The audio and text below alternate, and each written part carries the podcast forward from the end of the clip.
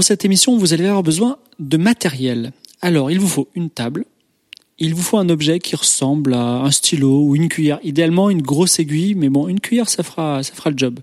Donc, vous mettez sur pause, vous allez chercher votre table et votre cuillère ou votre stylo, et ensuite, vous pouvez écouter cette émission spéciale de Trajectoire.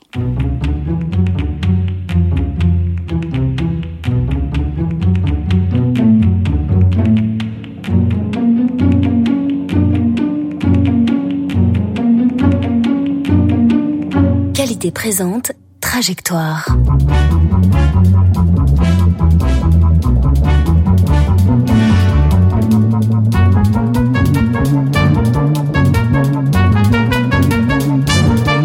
Trajectoire, le podcast de la culture mathématique.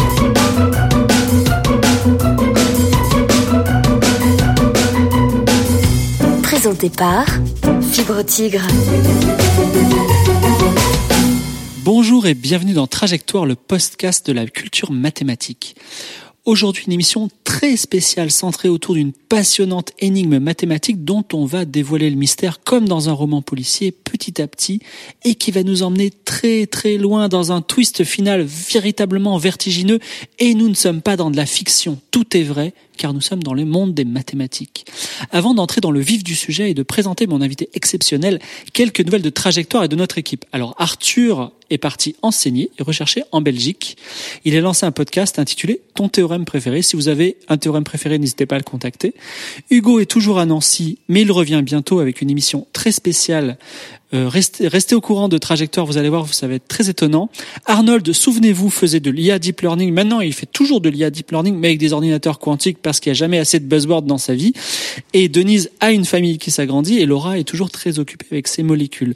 Afin de maintenir la qualité de trajectoire, nous avons décidé de ne plus nous imposer un rythme mensuel et de cesser de nous poser la question, mais de quoi diantre allons-nous parler cette fois, mais plutôt de constituer chacun des dossiers passionnants dans le domaine des mathématiques que nous enregistrerons bah, quand ils seront d'une qualité que nous estimerons suffisante. Donc on ne vous promet pas une, une parution mensuelle comme auparavant, mais euh, de la qualité en tout cas, elle sera au rendez-vous. Pour parler d'une énigme exceptionnelle, nous sommes reçus dans un lieu d'énigme exceptionnelle parce que je suis dans Epsilon Escape, une escape room parisienne d'excellente qualité. Croyez-en la parole d'un concepteur d'escape room. Merci à eux. Ouf, je peux enfin parler de mon invité. Alors, peux-tu te présenter? Eh bien, bonsoir euh, Fibre Tigre. Je suis Vincent Borelli, enseignant-chercheur à l'Institut Camille Jordan. C'est à l'Université Claude Bernard à Lyon. D'accord. Et euh, aujourd'hui, alors, on s'est rencontrés il y a quelques années. On se, on a échangé un petit peu. Je voulais faire une émission sur un ouvrage que tu as fait. Donc, on va présenter le, le co-auteur d'abord, et ensuite on va présenter l'ouvrage.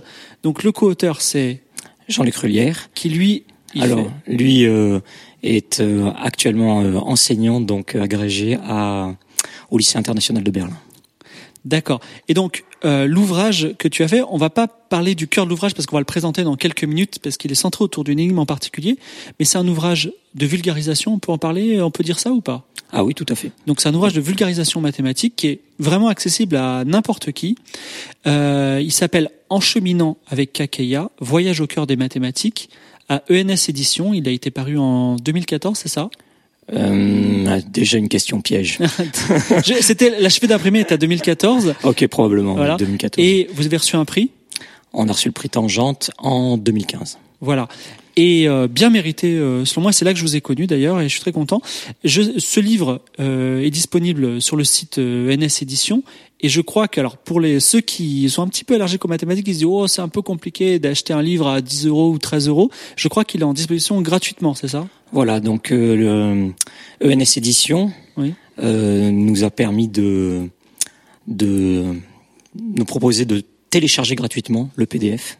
Donc n'importe qui qui va sur la, la page web de NS Édition peut télécharger euh, l'ouvrage. Voilà, donc s'il a peur de des mathématiques, s'il a besoin de se rassurer, bah d'abord le PDF. D'accord. Là, alors, Kakeya, ça, c'est un ouvrage qui est, qui est très intéressant, donc je vous invite à le lire. Qui, et il m'a beaucoup marqué à titre personnel parce que il a une structure euh, qui m'a inspiré pour Trajectoire, c'est-à-dire que il a autour d'une thématique unique. Il commence très simplement. Et euh, ça devient de plus en plus compliqué et ça se termine en une sorte de bouquet final fantastique. Donc il y a cette, cette structure que nous avons là. Et on va essayer un petit peu naturellement de la reproduire dans Trajectoire. On va vous parler de l'énigme et on va vous parler, on va pas dire exactement tout ce qu'il y a dans le livre, mais on va faire les, les, grandes étapes. Et vous prendrez cette émission un petit peu comme un, un compagnon. Si demain vous voulez lire le livre, ou euh, vous pourrez, vous allez avoir des informations qui seront pas forcément dans le livre, ou vous les aurez d'une façon différente. On va pas tout dire, mais en tout cas, on va essayer ensemble de résoudre une énigme on va la résoudre, rassurez-vous, un petit peu avant la fin de cette émission, mais on va se creuser la tête ensemble. Sans plus attendre, parlons de l'énigme de Kakeya.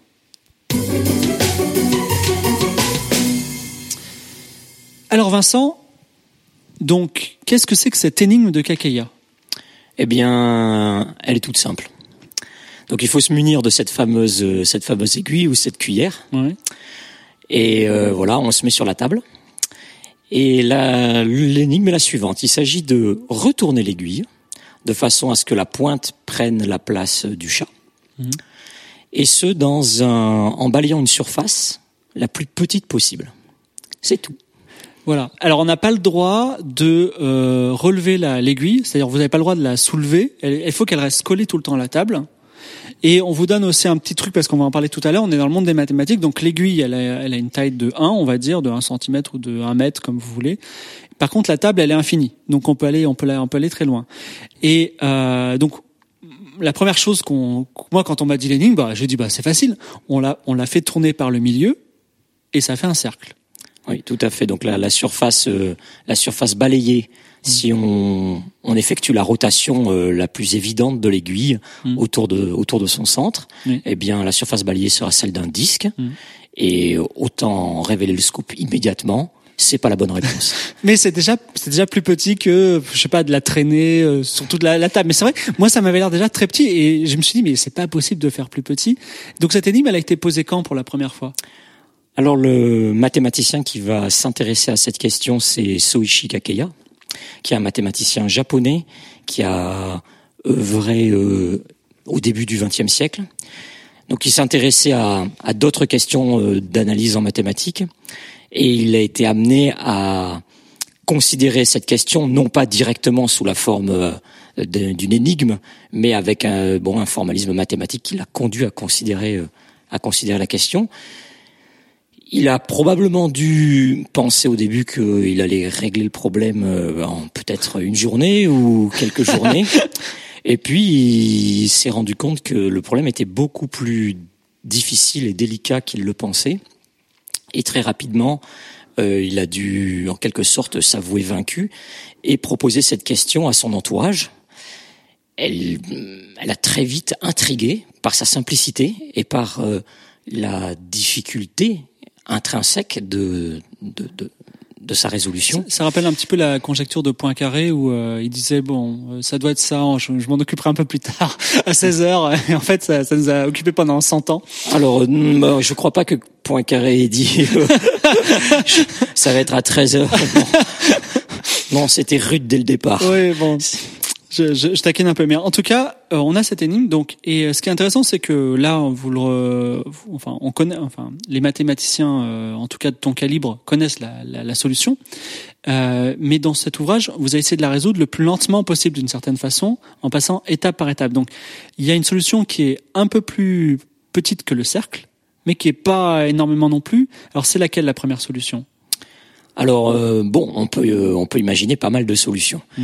mais une des solutions peut-être la plus simple à obtenir, elle fait intervenir ce, un objet euh, assez célèbre en mathématiques qui est le triangle de Relo. Et ce triangle de Relo, faut l'imaginer comme un triangle joufflu. Et comment on obtient ce triangle joufflu?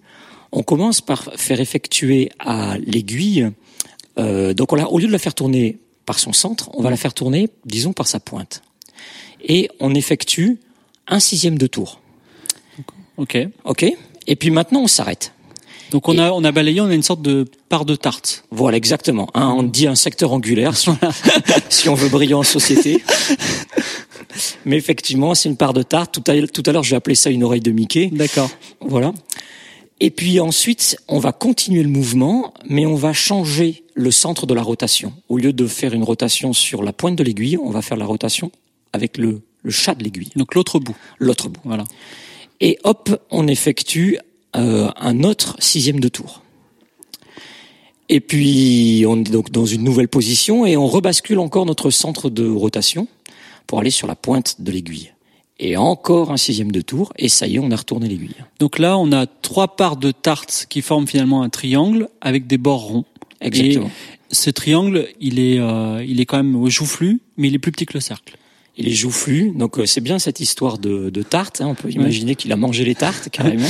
donc il a, il est devenu joufflu. effectivement, quand on fait un calcul rigoureux d'air, mm. qui, qui, qui est pas qui pose pas, qui pose aucun problème mathématique. Mmh. Si on fait ce calcul, on constate que c'est plus petit que l'air du disque dont le diamètre est l'aiguille. Alors dans le livre, effectivement, je, là je le, je le redirai pas par la suite, mais à chaque fois qu'on aborde une figure, il y a une on va dire il y a un domaine des mathématiques qui est plus ou moins exploré. Donc là c'est pas vraiment un domaine, mais euh, on va on va on va passer outre parce que on en a déjà parlé dans d'autres émissions, mais il y a certaines figures un petit peu complexes qui seront utilisées dont l'air va être calculé par le calcul intégral. Là pour le triangle de Relo, comme ce sont des parts de tarte, on peut les assembler pour faire une demi-tarte et on s'aperçoit que ça fait un demi-cercle dont on a calculé l'air, donc c'est assez facile. Ça, c'est de la géométrie euh, élémentaire en quelque sorte. Euh, juste après le triangle de Relo, donc on peut encore creuser un peu plus petit. Alors on se met à la, place de Kakeya qui a trouvé le triangle de Relo peut-être. Comment peut-on faire? Est-ce qu'il y a une figure un peu plus petite mais pas encore ultra optimisée? Alors oui, on peut on peut euh, faire maigrir notre triangle de Relo, ou plus exactement considérer un triangle tout simple, un vrai triangle. Mhm. Un triangle dont la hauteur, ce serait l'aiguille. Donc il faut imaginer la base du triangle, ben, elle est en face de vous, euh, vous c'est votre horizontale. Et puis au milieu de la base du triangle, vous euh, mettez euh, perpendiculairement en verticale l'aiguille. Et Mais comment on construit ça? Parce que si je la, si je mets l'aiguille comme ça et que je la fais tourner, ah non, si c'est bon, elle, est dans le triangle, c'est bon. Exactement. Donc, euh, donc on a l'aiguille qui est en, qui est la hauteur de notre triangle équilatéral. Alors équilatéral, donc c'est un, un, triangle qui est en quelque sorte bien équilibré, tous mhm. ses côtés ont la même longueur. Et bah, qu'est-ce qu'on fait? Donc on part de cette aiguille qui est là en position verticale et disons qu'on la fait tourner du côté euh, droit avec comme centre de rotation, disons le, la pointe de l'aiguille qui serait au sommet, au sommet, au sommet de notre. Alors quand je dis le sommet, c'est celui qui qui s'oppose à la base. Oui. Et puis je viens coller l'aiguille contre contre le côté. Donc on crée notre part de tarte comme tout à l'heure. Exactement. Qui est incluse dans le triangle équilatéral. Qui est incluse.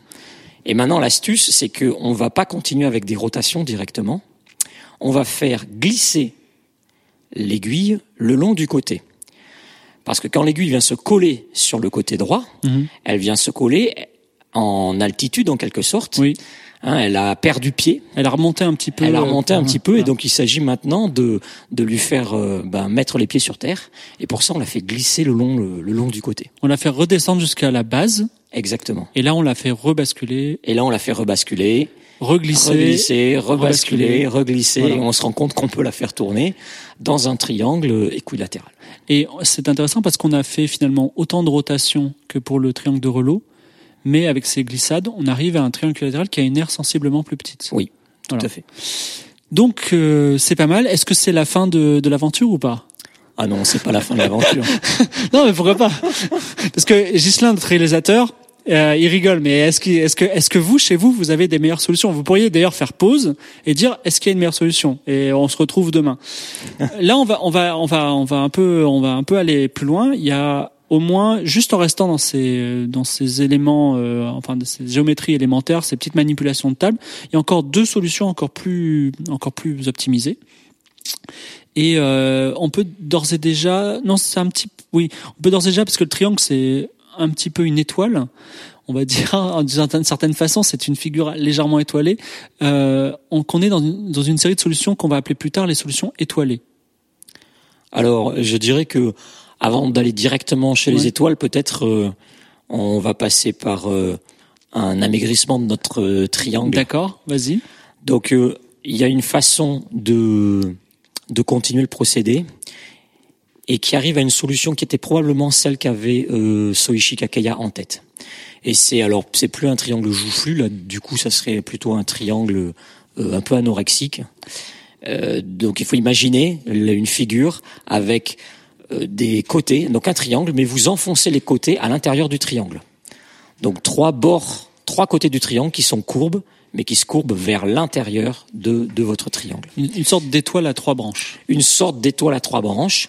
Et ici, en faisant glisser l'aiguille le long du bord courbe, bah, ça va force, ça va la forcer à tourner. Et on va ainsi, comme il y a trois côtés, on va réaliser ces fameuses trois rotations qu'on avait tout à l'heure. Sauf que cette fois, elles sont complètement optimisées parce que, eh bien, le mouvement de rotation et le mouvement de glissement se font d'un, dans un même temps, simultanément.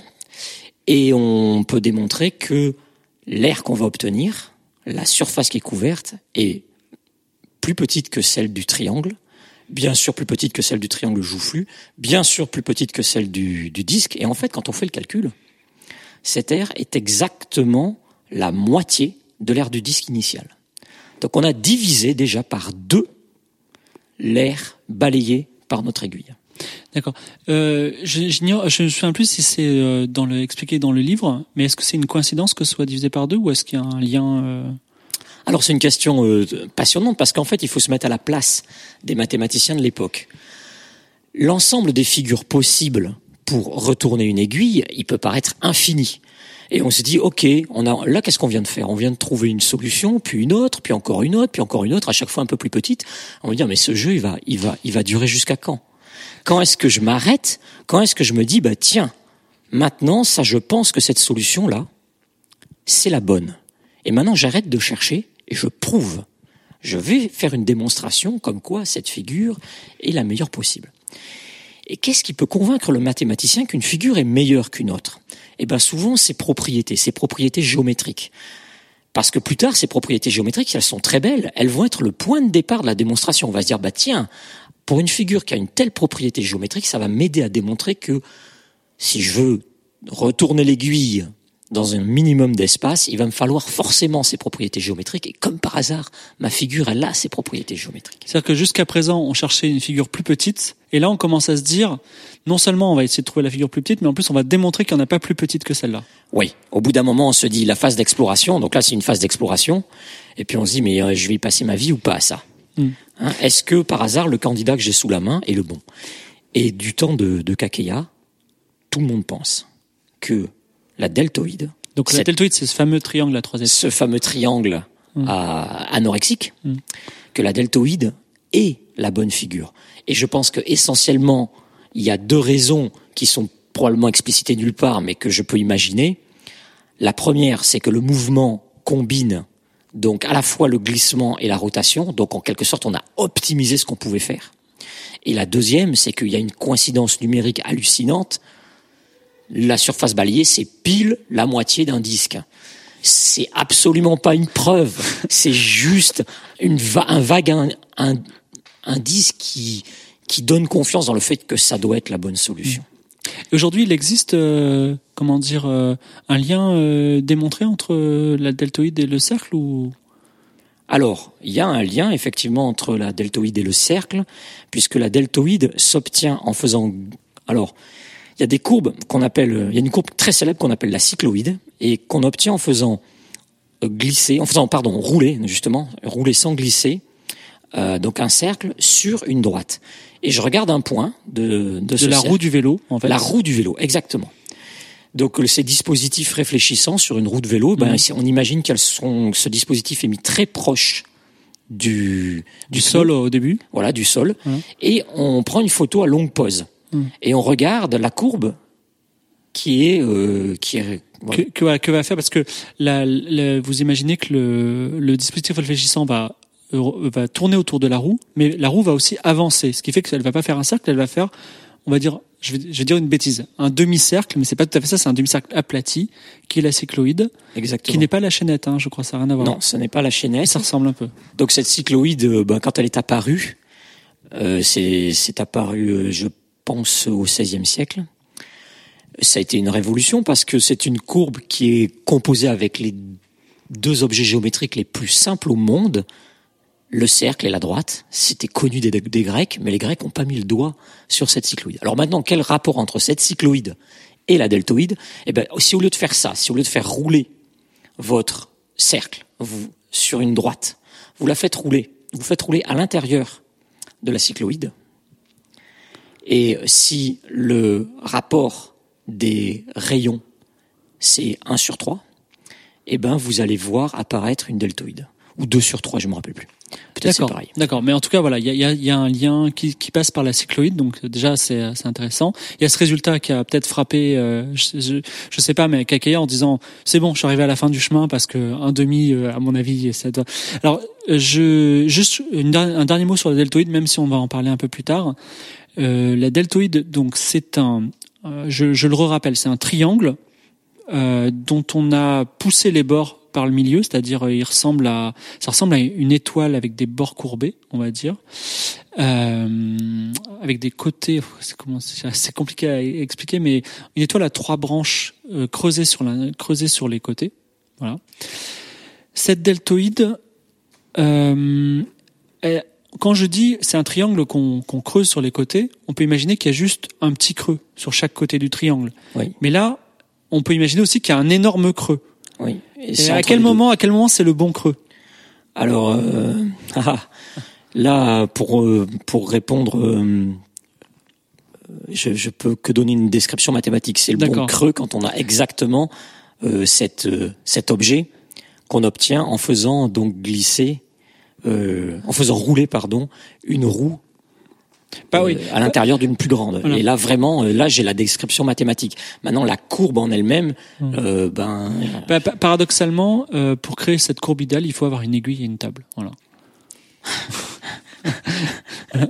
Euh, voilà. Et euh, juste avant de, de passer à, on va dire, un petit étage supérieur qu'on a ensuite, euh, tu introduis une autre figure qui va être euh, une figure un petit peu qu'on va utiliser. C'est la figure de l'hélice. L'hélice, c'est un triangle de relot, si je me souviens bien, avec des extensions euh, triangulaires. Ça, c'est pour juste. Oui. Ça, c'est entre toi et moi. Maintenant, tu vas mieux l'expliquer aux auditeurs. Alors attends, si, c'est si on est entre nous, Oui. euh, du coup, comme on a parlé de la, de la deltoïde et que la deltoïde est plus petite en, en surface que, Ah, que le triangle. que le triangle, euh, ça fait un peu bizarre de revenir en arrière. D'accord. Alors, flashback. Flashback, c'est pas grave. Flashback. Euh, on vous a parlé de la deltoïde, qui est la solution la plus optimisée jusqu'à présent. Mais il y avait une, une autre étape intermédiaire, mais elle est un petit peu plus complexe. On va quand même en parler parce que ça fait partie des étapes importantes, qui a été une piste certainement de recherche et euh, qui a aussi euh, qui, a, qui, a, qui, a, qui a deux aspects. Donc là, on, vous a- on va vous parler du premier aspect. Alors oui, tout à fait. Donc c'est une, donc des figures, on peut en imaginer beaucoup. Euh, je ne pense pas que cette figure ait été particulièrement étudiée. Mhm. Euh, en revanche, dès qu'on dès qu'on fait des petits des petits dessins, on se rend compte que tiens, si à mon triangle, qu'il soit joufflu ou pas, si je lui rajoute des petites oreilles de Mickey et que je me permets donc de glisser l'aiguille le long du bord, eh bien, je vais pouvoir tourner à la jonction. Donc, euh, je vais je vais tourner mon aiguille à la jonction entre mon oreille de Mickey et mon triangle, et je vais gagner un petit peu.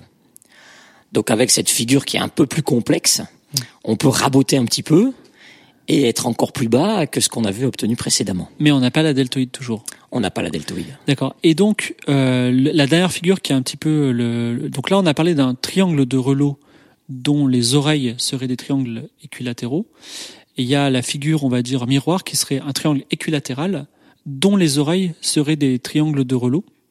Enfin, dont des seraient des, plutôt des parts de tarte, on va dire, voilà, des, sec- Oui, des, des secteurs angulaires. des, des petites gouttes d'eau en fait, Voilà. hein, des sortes de gouttes d'eau euh, in- inversées. Et là, c'est toujours aussi moins optimisé que la deltoïde. Oui. D'accord. Donc, on peut dire que dans un premier temps, petite pause, on, on- on respire. La deltoïde, ça reste euh, une solution viable, a priori euh, incontestable à première vue, de, du problème de Kakeya pour le moment. Et c'est là que, après diverses, euh, diverses introductions dans l'ouvrage En cheminant vers Kakeya sur le calcul intégral, sur la formule de Stokes pour calculer le fameux triangle à parabole, euh, tu dis la chose suivante, donc je te cite, je te cite, oui, je te cite mot pour mot, mais tout à l'heure j'ai un peu reformulé, mais là je te cite mot pour mot. On peut euh, être tenté d'aborder le problème différemment. au lieu d'envisager directement des figures à l'intérieur desquelles l'aiguille peut se retourner, c'est ce qu'on a fait jusqu'à présent en disant dans un triangle équilatéral comment peut-on bouger l'aiguille, on s'intéresse au mouvement possible de l'aiguille, puis on cherche la figure générée. Donc, est-ce que tu peux détailler un petit peu quel est le raisonnement, euh, enfin quelle est la procédure mathématique euh, que tu veux dire par, à travers ça, et qu'est-ce que comme figure que ça, quelle figure ça a engendré? Alors, ce, cette cette nouvelle perspective me permet d'agrandir le champ d'investigation de euh, des figures possibles. Et l'idée est la suivante quand euh, je, je oublions complètement le problème, prenons mon aiguille et puis je me balade sur la table avec l'aiguille. Je balaye une certaine figure. Comment elle est faite cette figure? Quels sont les bords de cette figure? Et les bords de cette figure, ça va être composé de ce qu'on appelle euh, en mathématiques des courbes enveloppes. Une courbe enveloppe, c'est une courbe qu'on obtiendrait, par exemple, vous prenez votre paquet de spaghettis, vous balancez votre paquet de spaghettis sur votre table. C'est le jeu de Mikado. C'est le jeu de Mikado. Euh, si votre paquet de spaghettis euh, n'est pas trop euh, emmêlé en vertical hein, et qui se met bien à plat, il est probable que, en regardant ça de loin, vous voyez des courbes qui se dessinent.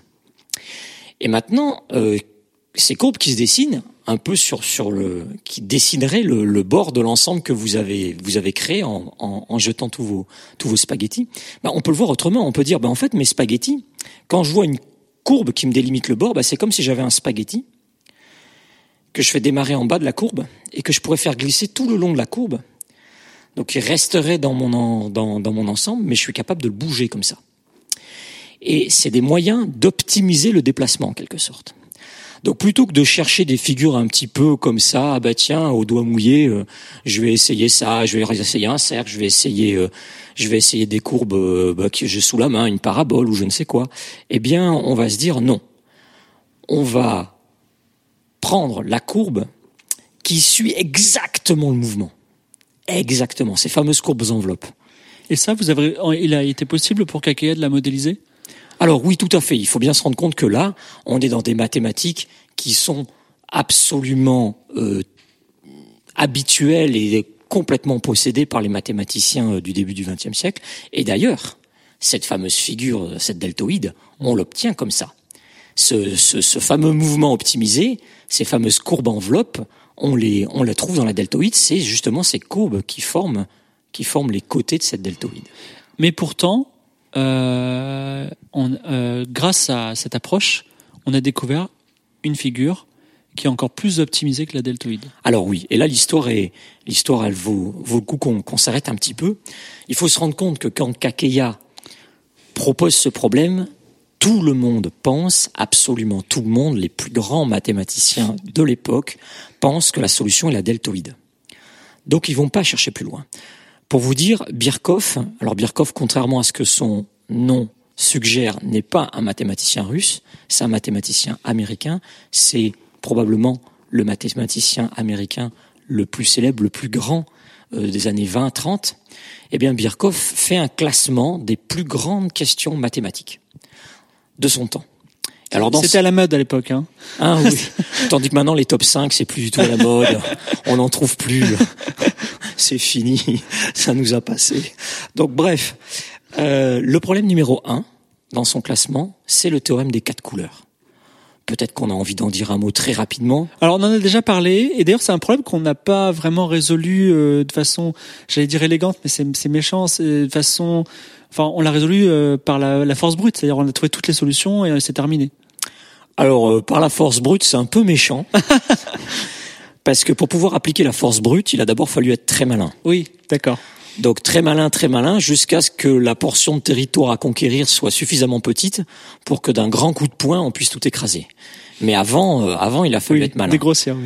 D'ailleurs, cette, ce théorème, sauf erreur de ma part, bénéficie maintenant d'une preuve formalisée complètement. Ah. Euh, donc, euh, donc la question de l'élégance ne se pose plus. Non, non, elle se pose toujours. La question de l'élégance, enfin l'élégance, disons, de trouver des arguments plus pertinents, mais mm.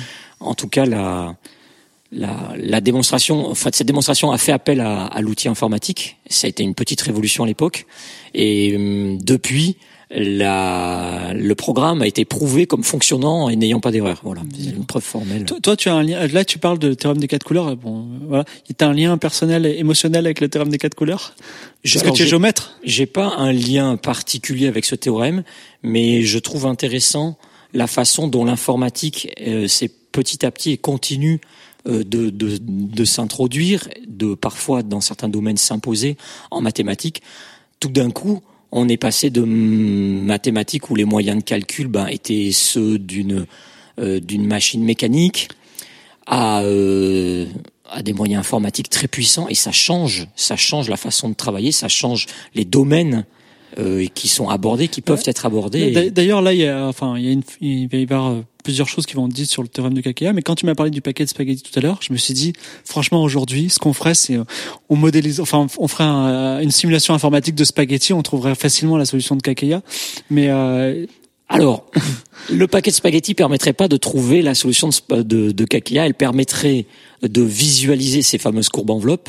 Et effectivement, l'outil informatique, alors il est vraiment adapté pour euh, pour résoudre ces problèmes de courbes enveloppes. Alors là, vraiment, c'est Donc- donc Birkhoff, Birkhoff. fait son top 5 ou Son top top 5, 10. et d'abord, il y a le théorème des quatre couleurs. théorème des quatre couleurs.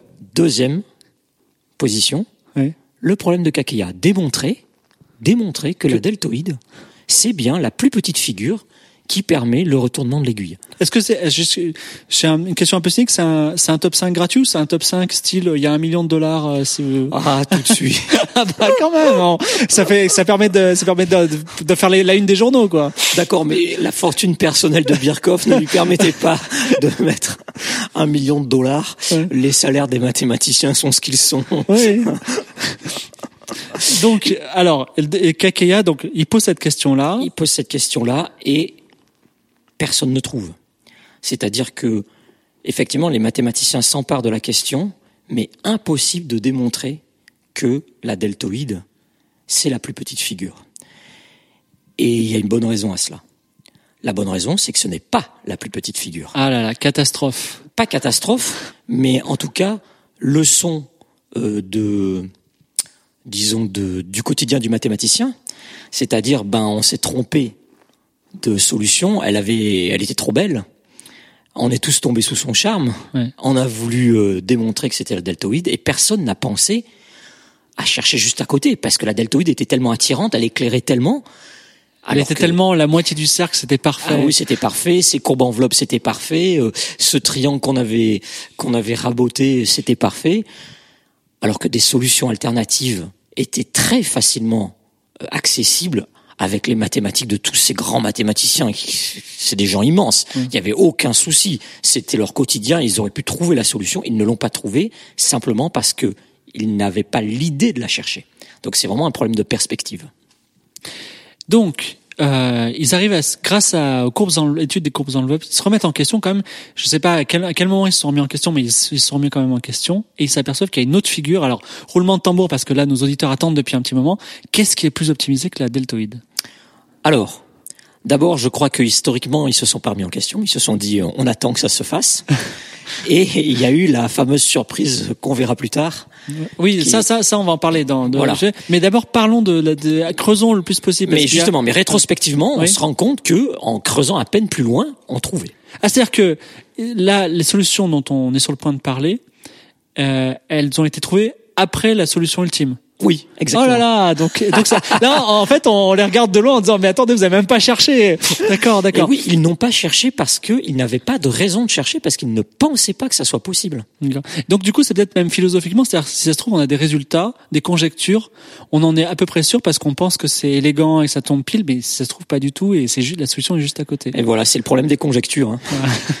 Tant que quelque chose n'est pas démontré, euh, même si on est tous très attirés, euh, voilà quoi. D'accord, c'est une belle belle leçon philosophique. Ah oui. Alors, euh, on va faire un on va faire un, un, un- un faux historique, c'est-à-dire qu'on va faire comme si les gens s'étaient s'étaient remis en question, et on va creuser jusqu'au bout cette cette question de la solution étoilée. Et donc, on est à la deltoïde. Qu'est-ce qu'il y a de plus optimisé que la deltoïde? Alors on peut euh, on peut penser à des solutions qui sont exactement dans le dans la continuité de notre paquet de spaghettis. On peut se dire bon, ne cherchons pas à retourner directement euh, complètement l'aiguille. on va faire qu'une partie du qu'une partie du chemin. Par exemple, passons d'une position verticale à une position horizontale, avec le moins d'air possible. Et puis il suffit de faire ça deux fois, hein, de mettre les figures bout à bout pour passer de la verticale au retournement. Oui, une symétrie. euh, de, voilà, de par des questions de symétrie. Donc, autant ne faire que euh, depuis la verticale à, euh, à l'horizontale. Et pour ça, eh bien, on va avoir comme idée de d'imaginer donc euh, notre aiguille, donc elle est sur le, le, le segment vertical, et puis on va faire glisser l'extrémité de l'aiguille sur la l'horizontale, sur la base, pendant que l'autre extrémité reste collée à la verticale. Mais évidemment, elle glisse elle aussi. Donc on a comme ça un mouvement de glissement qui part de la verticale. Ça ressemble un peu à une deltoïde. Hein. Alors ça va ressembler, ah oui, alors des, des, des courbes qui sont en creux comme ça, Ouais. en mathématiques, on en a un paquet. Donc oui, elles vont un peu toutes se ressembler. On l'appelle celle-là, on l'appelle la courbe de la porte de garage, parce qu'en fait, quand on rentre, quand on a une porte de garage Ah et oui. qu'on rentre, bah, la porte de garage, elle fait à peu près ça en première approximation. Elle va glisser le long de deux, de deux rails perpendiculaires les uns aux autres, et elle va balayer une courbe qui est, euh, ben, qui est donc une courbe qui ressemble à une deltoïde. On appelle, en fait, techniquement, on s'appelle pas vraiment courbe de la porte de garage, mais une portion d'astéroïde. Donc c'est une portion d'astéroïde. En gros, euh, elle nous dit, pendant que la, la, la porte de garage se lève, comment est-ce que moi je peux me mettre par rapport à la porte sans me faire scalper par la porte? Voilà. Donc l'idée, c'est votre, votre l'aiguille, c'est la porte. Votre porte est euh, Ouais. la verticale. Vous appuyez sur un bouton et tout, à un moment, elle se retrouve à l'horizontale. Quel, quel chemin elle a fait? Bah, Elle a fait le chemin de l'aiguille si votre ingénieur a bien optimisé les choses. Exactement. Voilà. Donc ça nous, ça nous, euh, ça nous fait une demi-pièce. Et puis on peut rajouter euh, la pièce symétrique pour terminer le mouvement. Et puis après on fait glisser sur la, sur la verticale. Quand on fait le calcul, on s'aperçoit que c'est quand même plus grand que la deltoïde. C'est beaucoup trop naïf.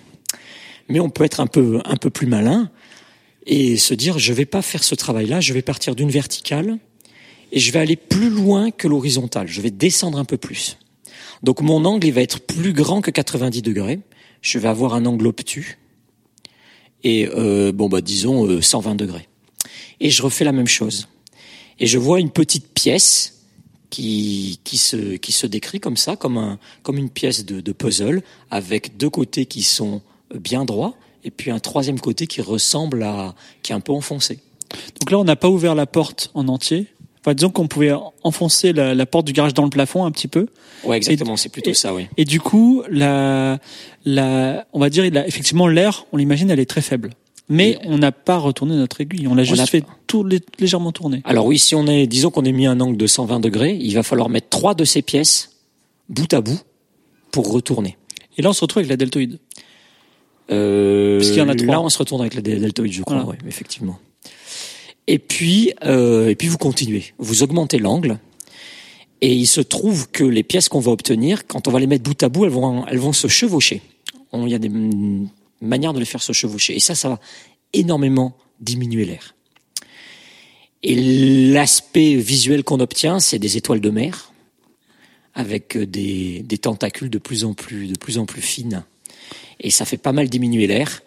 Et je crois qu'au bout de, j'ai un peu oublié les chiffres, mais au bout de genre 13 tentacules, on est au-dessous. Non, j'ai oublié. Alors, Au bout le- d'un certain nombre de tentacules, on est en dessous de la solution de, de la deltoïde. donc, une, imaginez votre étoile de mer à cinq branches, quand même très, très mince. Mais elle n'a pas cinq branches, elle a, on va dire, 13 branches. Et là, on commence à être autant qu'une deltoïde. Et on peut augmenter le nombre de branches. Et plus on augmente le nombre de branches, jusqu'à un certain point, on va en parler, plus on diminue. Et là, on passe enfin en dessous de la deltoïde, qui semblait être la, le mur infranchissable. Ouais. Je crois qu'on passe en dessous à 13, mon, souvenir, 11 ou 13. 11 ou 13. Et il y a quand même euh, ce paradoxe qui est que on pourrait se dire, bah, on n'a qu'à augmenter, mettre 50 branches ou 150 branches et on, là, on arrive presque à zéro. Et en fait, pas du tout. Parce qu'il y a encore un mur. Il y a encore un mur. À partir de, d'un certain nombre de branches, je crois 24 dans cette construction-là. 24, 25, c'est. je 24, crois, hein. 25, la- l'air se remet à augmenter. C'est-à-dire que ce qu'on a gagné avec les chevauchements à l'intérieur de l'étoile euh, de, l'étoile de mer, Mhm. on le perd avec le nombre de le nombre de branches que que l'on rajoute parce que quand même on rajoute des branches et donc au bout d'un moment bah il y a un équilibre qui fait que non même pas un équilibre on, on- on bascule dans une solution qui devient moins moins optimisée Et, euh, Et donc ça, c'est la conjecture de Schoenberg alors, ça Sch- euh, Schoenberg, Blom et Schoenberg ont, ont proposé, donc mais là c'est beaucoup plus tard, c'est bien plus tardif, c'est en 1965, ont proposé une construction un peu plus symétrique que celle que je viens de présenter, Mhm. pour lequel le phénomène à 24 branches, là où on arrive un minimum à 24 et repart, n'existe pas, D'accord. et dans lequel on a un dim- une diminution donc euh, progressive au fur et à mesure qu'on rajoute des des tentacules. Mhm. Sauf que cette diminution ne, euh, ben, arrive à un certain nombre qu'on appelle euh, parfois la constante de Blom-Schoenberg, dont j'ai oublié, Mhm. mais qui est bien plus petite que euh, que la solution de la deltoïde. D'accord. Juste cette construction très symétrique de Blom-Schoenberg, ça ressemble quand même à une étoile. Juste Oui, pour oui. que les, gens se mettent dans la. Exactement. C'est vraiment une variante sur la de la construction qu'on Est-ce que là, on- qu'on vient de présenter. contrairement à, aux prédécesseurs, on peut dire c'est bon, c'est sûr, en termes de solution étoilée, on peut pas aller plus bas. Ah non. Ah, on sait pas. C'est Ah non, toujours pas c'est prouvé. complètement ouvert. D'accord. Non, non. euh, c'est- Donc, on- Voilà. Pour résumer, donc on a essayé de, on a fait bouger cette aiguille sur euh, sur la table, et là on, on l'a on l'a fait bouger le long des branches d'une étoile. Et quand elle a un certain nombre de branches et qu'elle fait un certain nombre de figures, pensez aux portes de garage, on arrive à des, des figures de plus en plus petites. Si euh, ce, si vous êtes mathématicien amateur ou professionnel, professionnel vous savez déjà, mais amateur, que vous avez une aiguille ou une cuillère chez vous, n'hésitez pas à vous lancer. Sachez que c'est un problème ouvert et Vincent sera très curieux de, et moi-même de, de voir si vous pouvez encore plus optimiser les surfaces que, que Blom-Schoenberg. On peut Wikipédier ça. Tout à fait. Voilà. Exactement. Comme ça, et vous êtes, vous êtes au courant. Je crois euh, que l'article s'appelle euh, le problème de l'aiguille de Kakea. Problème de l'aiguille de. Euh, et donc, sommes-nous à la fin du mystère? Sommes-nous à la fin du mystère? Alors, on va, on va en parler. La réponse est non, hein, bien sûr, je vous le dis. Mais euh, avant de, de, de vous parler de la bombe atomique qui est sur le point d'exploser dans ce raisonnement, rappelez-vous, nous sommes dans le monde des mathématiques, donc on- vous avez une table, vous avez une aiguille, mais la table, elle est, elle peut être très grande, on va dire même très très très très grande, d'accord? Et tout à l'heure, j'ai dit, euh, j'ai dit à Vincent, parce qu'on a un petit peu euh, révisé un petit peu l'émission, et j'ai dit bah tu balances euh, ce, ce, ce résultat là, mais euh, complètement cash. Mais il me dit mais moi mais c'est arrivé comme ça. Un- Quelqu'un arrivé un jour, il a balancé ce résultat et, on était tous, euh, on l'a tous subi d'une certaine façon, de façon assez brutale. Et donc il est présenté comme ça dans le livre, donc c'était assez intéressant finalement puisque je comprends pourquoi il était présenté comme ça. Donc il y a un résultat qui tout d'un coup change le game complètement et euh, nous perturbe, voilà, et il permet de donner une solution, disons absolue à la question euh, de peut-on, euh, quelle est la surface d'air minimum pour retourner une aiguille sur une table. Vas-y Vincent, qu'est-ce de, de, de quoi ça parle? Qu'est-ce que c'est? Alors, ben déjà, ça parle d'un mathématicien tout à fait exceptionnel, qui est Abraham euh, Bezikovitch, qui est un mathématicien russe, euh, qui a une vie, euh, une vie tellement passionnante. J'ai presque envie d'en dire deux mots, si tu me le permets. Bah, c'était dans des périodes historiques compliquées déjà, hein, sur la en Russie, non? Oui, c'était compliqué, mais donc en gros, euh, il est euh, Mais vas-y, vas-y, raconte tout ce que tu veux sur Bezikovitch. tout ce que je veux sur Bezikovitch. Est-ce que tu es fan de Bezikovitch? Je crois que donc les, les intimes l'appellent Bessie. Ah d'accord, ouais, voilà. J'aurais bien voulu pouvoir l'appeler Bessie, mais bon. Euh, Bezikovic, c'est quand même un, un mathématicien, euh, bon que évidemment je n'ai pas connu pour des questions de, de génération. Et euh, c'est quelqu'un qui euh, qui a été détecté euh, très tôt comme ayant des, des, des possibilités euh, euh, exceptionnelles en mathématiques. Et euh, il a eu une carrière euh, météoritique. Il est devenu très fort très vite. Il a eu un, un poste à Perm, qui est à pas loin, qui est une, une annexe de l'université de Saint-Pétersbourg, si mes souvenirs sont bons. Et puis euh, ça se passe un, un tout petit peu avant la révolution d'octobre. Et donc il vit la révolution là où il est. euh, il y a d'abord un un petit euh, une, armée rouge de rien du tout. Je crois qu'il avait dit qu'il y avait 30 hommes, quelque chose comme ça. Puis il y a l'armée blanche qui arrive, euh, qui reprend la place. Et puis ensuite il y a de nouveau l'armée rouge qui qui déloge l'armée blanche. Et là, euh, pour pour vous donner un aspect du caractère de de, de hein, c'est c'est vraiment quelqu'un de quelqu'un qui qui a des convictions très fortes. Eh bien, tous les professeurs de l'université déguerpissent à l'arrivée de, l'armée rouge, mais pas lui. Lui, il est le seul à rester. il veut absolument sauver la bibliothèque.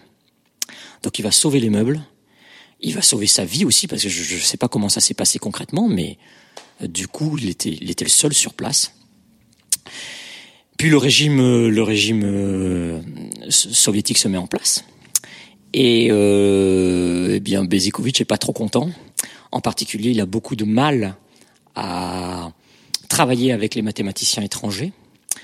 Et je crois que c'est en 1924, il décide de passer la frontière de nuit. Donc, euh, il se barre et je crois qu'il passe la frontière au niveau de la Finlande. Je suis pas sûr de ce détail, il faut, faut vérifier. De nuit, voilà. Et, Donc c'est quand même un très grand bonhomme. Et il a terminé à, enseigner à chercher où? Alors, euh, il a été euh, très vite repéré, euh, évidemment. Il a eu donc divers postes en Angleterre. C'est Hardy qui l'a qui l'a détecté et il a fini à, si mes souvenirs sont bons, à, à Cambridge. D'accord, très bien. Et donc, Bezikovic, alors je ne sais pas à quel moment de cette vie tourmentée, il, a, il, a, il arrive avec un résultat qui a un impact fort sur la conjecture de Kakaya. Alors oui, tout à fait. Donc euh, le truc, c'est que ce résultat, eh ben, il l'obtient euh, pendant la période trouble, donc de, de, la, la, révolution et des années qui, qui, qui suivent. Et son, son résultat est juste à la fois inattendu et complètement spectaculaire. Je l'énonce. Bezikovic nous dit qu'en fait, il est possible de retourner l'aiguille dans une surface, dans une figure dont l'air est aussi petite qu'on le souhaite. Ça veut dire que euh, si Fibre Tigre revient vers moi et me dit bon, écoute, euh, Vincent, euh, moi j'aimerais que tu me retournes l'aiguille dans une figure qui fasse un dixième du cercle, du cercle par exemple. Boum. Donc pour mémoire, la deltoïde c'était la moitié du disque, hmm. et là maintenant on me demande un dixième du disque.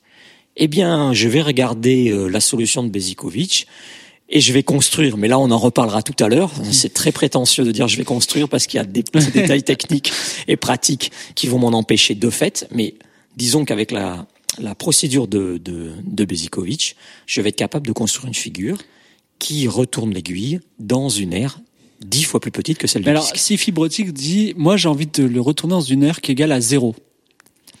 Alors là, Bezikovic te dit, c'est pas possible. Ah, donc c'est zéro plus un tout petit peu. C'est toujours quelque chose. Il faut, il faut, il faut que j'ai aussi petite que possible, mais supérieure à zéro. Voilà. Il faut que tu viennes avec un nombre. Tu me dis, bah un euh, je veux diviser par un milliard l'air du disque, et je veux retourner là-dessus. Là, on est capable. D'accord. Zéro, c'est la limite. Alors zéro, c'est la limite, qui peut quand même être franchie, à condition d'abandonner la notion de mouvement. Mais si tu le veux bien, on, on verra ça plus tard. D'accord, d'accord. Donc pour l'instant, on peut faire on est, on est presque à zéro, mais pas encore. On est à epsilon.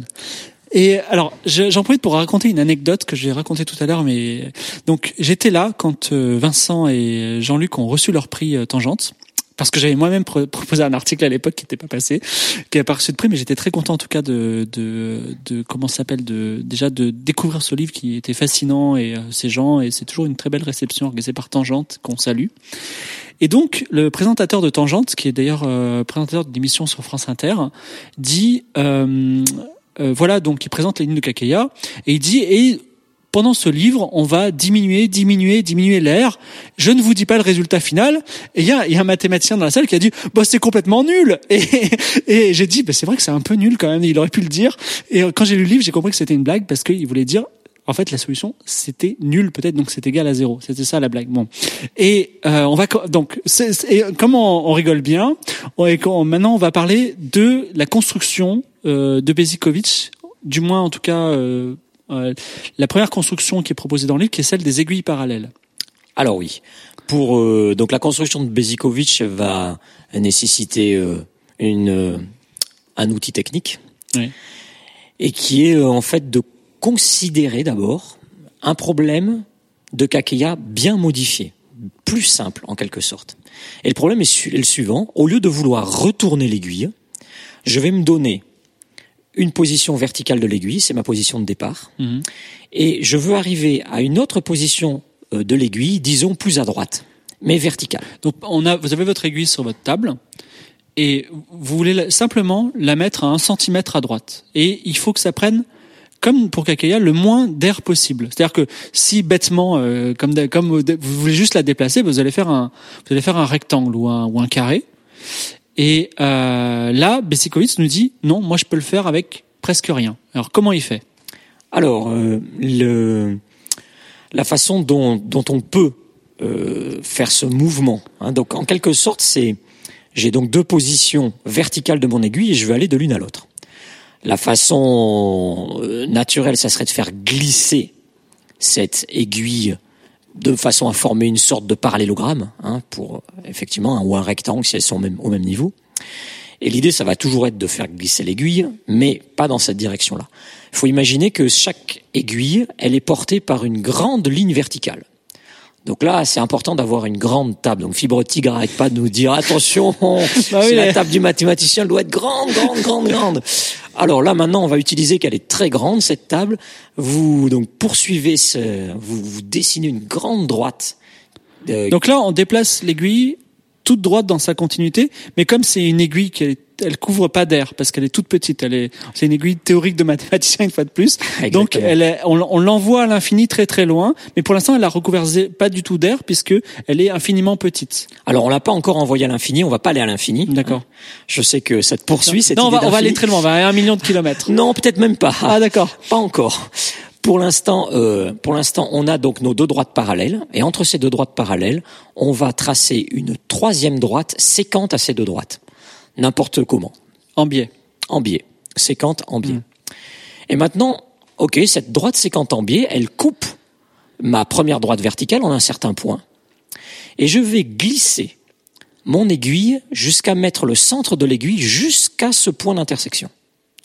Une fois que je suis à ce point d'intersection, je vais faire, et faire effectuer à cette aiguille une rotation par rapport à son centre, de manière à la placer sur la droite oblique. Est-ce que c'est c'est compréhensible? Bah oui, donc pour l'instant, donc on a monté l'aiguille le long de sa, dans son prolongement. Donc pour l'instant, l'air est égal à zéro. Oui. Là, on arrive au point où il y a la droite séquente et on fait on fait une rotation de l'aiguille pour l'aligner sur la droite séquente. Mais donc là déjà, on a recouvert un petit peu. là, on recouvre un petit peu d'air, c'est-à-dire que en la faisant tourner, l'aiguille, elle, par son mouvement de rotation, elle couvre deux petits secteurs. Exactement. Donc on a deux parts de tarte. On a deux petites parts de tarte. Voilà. Exactement. Donc pour l'instant, on a recouvert deux parts de tarte.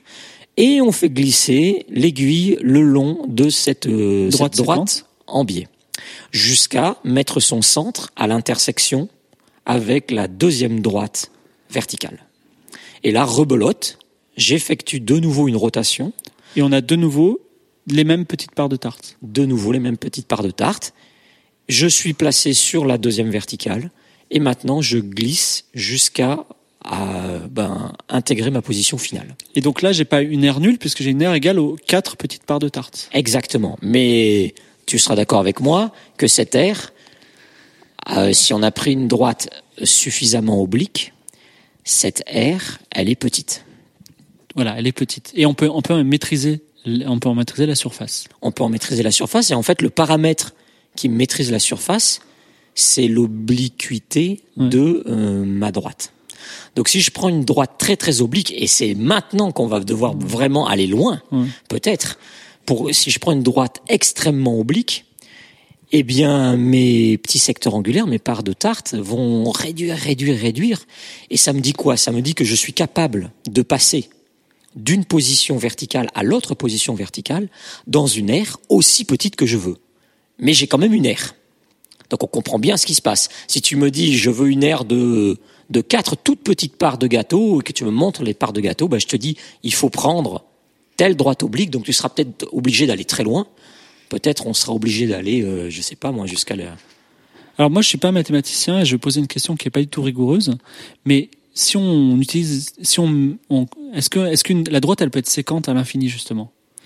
Est-ce qu'on peut avoir cette, euh, cette presque cette, cet angle finalement impossible, presque vertical? Oui, il y a tout un, tout un domaine de la géométrie qui, qui utilise cette idée de de se dire ben en fait des droites parallèles, elles, en fait elles se coupent à l'infini. Et si je veux avoir des secteurs angulaires qui sont tout petits, en quelque sorte, il faudrait que ça soit tellement oblique qu'à l'infini c'est parallèle. Oui, il y a des manières de, il y a des manières effectivement, il y a, il y a tout un domaine de la géométrie. Et est-ce que le, cette manipulation de Bezikovitch à l'infini, elle peut arriver à des aires nulles? Alors, euh, disons que euh, j'ai envie de te répondre non.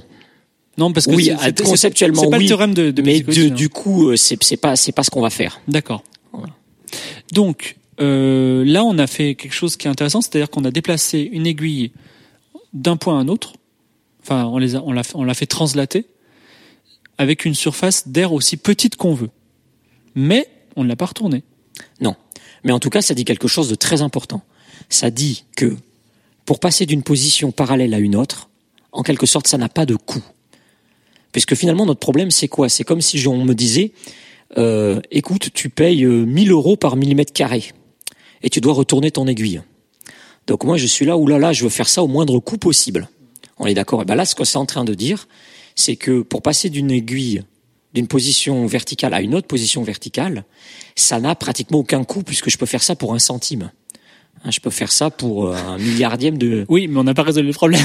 Ok. Donc mais on a résolu effectivement si on doit passer, si on a des figures euh, comme euh, je sais pas par exemple le triangle euh, qu'on a vu auparavant, dans lesquelles on doit avoir des positions, euh, on va dire euh, de translation.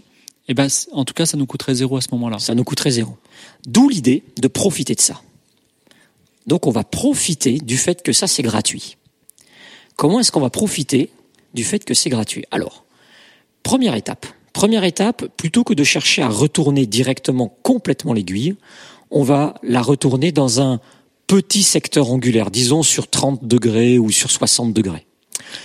Pourquoi? Parce que si on sait faire le retournement sur 60 degrés à très bas coût, On le fait quatre fois. Enfin, on fait un nombre de fois qu'il faut pour retourner, puis on n'en parle plus. Donc imaginez que, euh, ok, on est 60 degrés. Finalement, le secteur angulaire avec 60 degrés, c'est comme si j'avais un triangle équilatéral. Voilà. Donc en gros, on imagine c'est une part de tarte euh, triangulaire. Euh, Voilà, un sixième de tarte. donc là, on veut que notre sixième de tarte, il nous coûte zéro Et donc, on va essayer ou de euh, très peu. le moins possible. Alors, qu'est-ce que je vais faire? Je vais couper la part de tarte exactement au son milieu. On a deux petites, deux, pa- deux parts de tarte, Voilà. deux plus petites. Et ce milieu-là, cette droite milieu, je l'imagine comme une, quelque chose de vertical. Donc je mets mes deux, mes deux parts, pour l'instant, elles sont collées l'une à l'autre, et je les décolle maintenant, l'une à droite, une à l'autre à gauche, et je vois donc deux verticales, deux positions verticales. Si j'imagine mon déplacement de, de l'aiguille, je vais partir de ma part qui est à droite sur euh, le côté. Donc mon aiguille est oblique sur ma part de droite. Je lui fais faire une rotation de 30 degrés, je suis vertical maintenant. Ah oui, mais je viens de séparer mes deux, mes deux parts. C'est pas grave. Je peux considérer que mon aiguille est de l'autre côté verticale sur l'autre C'est part, gratuit. parce que ça c'est gratuit. Et je continue mon mouvement. Donc ce que je suis en train de vous dire, c'est que que le mouvement, je le fasse avec une seule part de tarte ou avec deux parts de tarte que j'ai séparées, c'est pareil. Vous allez me dire, mais à quoi ça sert? Ah oui, mais on, on peut aussi couper cette petite part de tarte en deux, c'est ça que vous dites? Non, j'ai pas encore, j'ai pas encore sorti mon argument final, qui, est- qui est l'idée de base de Bezikovic. Donc c'est pas mon Ouais. argument. C'est, là, je, je, je pioche honteusement dans, dans Ouais. Bezikovic. Le, l'idée, c'est qu'on se dit, bah, à quoi ça sert d'avoir compliqué le problème? Finalement, j'ai coupé.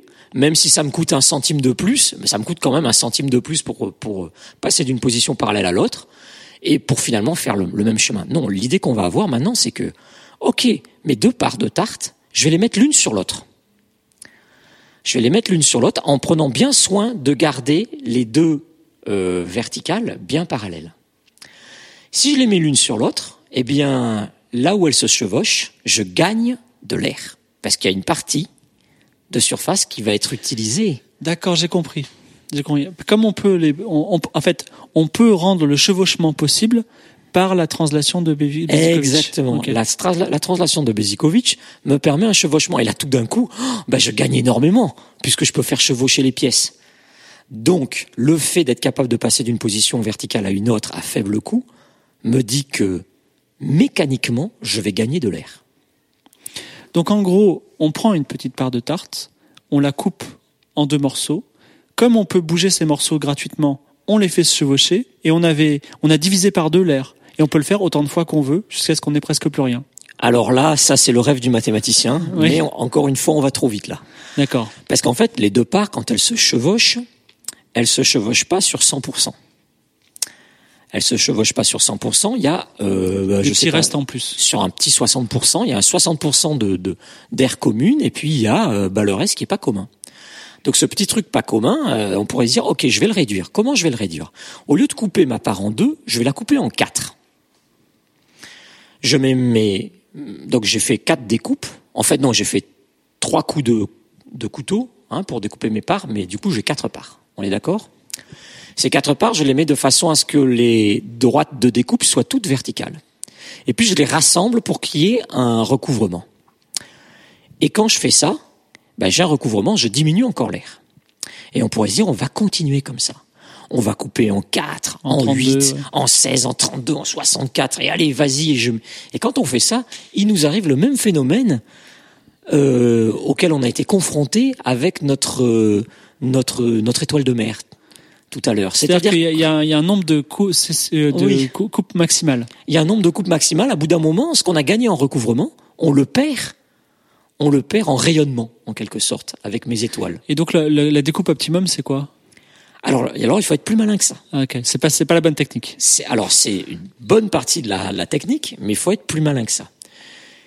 Et là, il va falloir, euh, il va falloir un, un bel effort d'imagination. Oui, alors si si vous galérez là, c'est le moment de télécharger le PDF parce qu'il y a des, il y a des schémas qui sont très explicites. Mais alors on va on va quand même essayer de vous l'expliquer. Euh, donc, qu'est-ce qu'on va faire? On va prendre une part et disons qu'on va la couper en 16 morceaux. Et on va faire la même chose que tout à l'heure. Les 16 morceaux, on va les, on va les faire se recouvrir, mais d'une manière séparée. Je vais les prendre 4 par 4. Et 4 par 4, je vais créer des faisceaux. Donc je les recolle par la base en quelque sorte.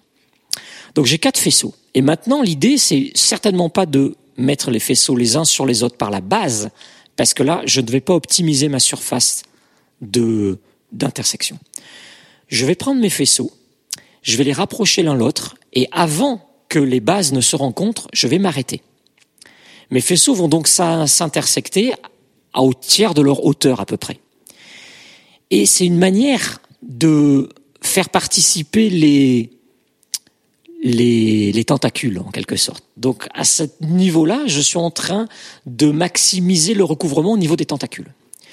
J'ai fait ça, disons, j'avais quatre, quatre faisceaux, j'ai fait ça deux à deux. Donc maintenant, j'ai deux gros faisceaux. Et pareil, je les rapproche les uns les autres de manière à ce que j'optimise l'intersection maintenant pour le bout des tentacules.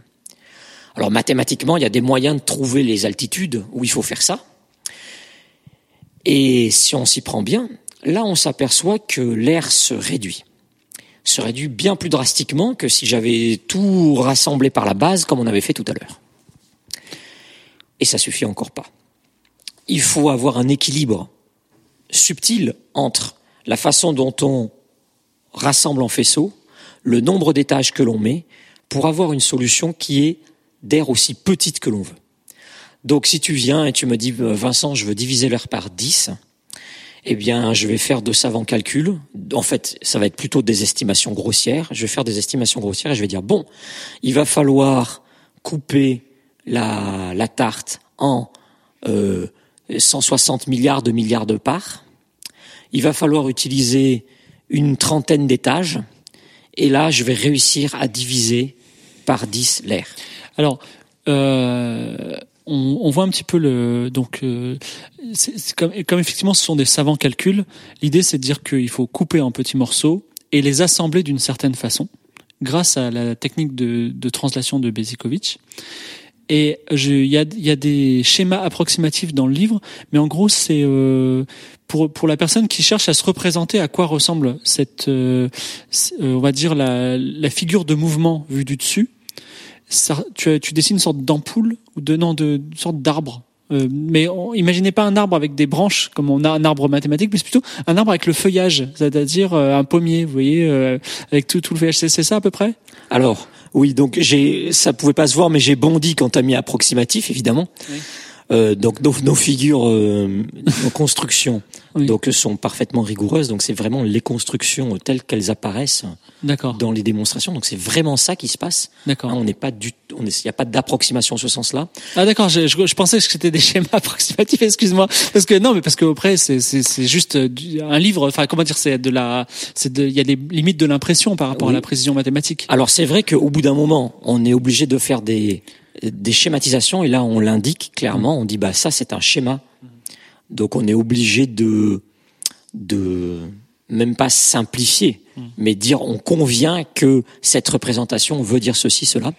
Et en gros l'idée c'est que euh, cette construction ça ressemble un peu à un tronc d'arbre avec des branches qui partiraient un peu dans tous les sens et des racines aussi on voit on voit des racines. Donc effectivement euh, bah d'ailleurs une des variantes de la construction de Bezikovitch s'appelle les arbres de Perron. Donc Perron c'est un mathématicien qui a simplifié un petit peu la la façon de la construction de Bezikovitch. Et depuis ben voilà ça porte ce nom. Ça porte le nom d'arbre. C'est pas pour rien parce que ça évoque un petit peu le tronc d'un arbre oui. Donc il faut retenir, euh, entre autres choses euh, de cette partie, qu'effectivement la construction de Bezikovitch ressemble plus ou moins à un arbre parce que ça va revenir à un moment. Voilà, souvenez-vous ça.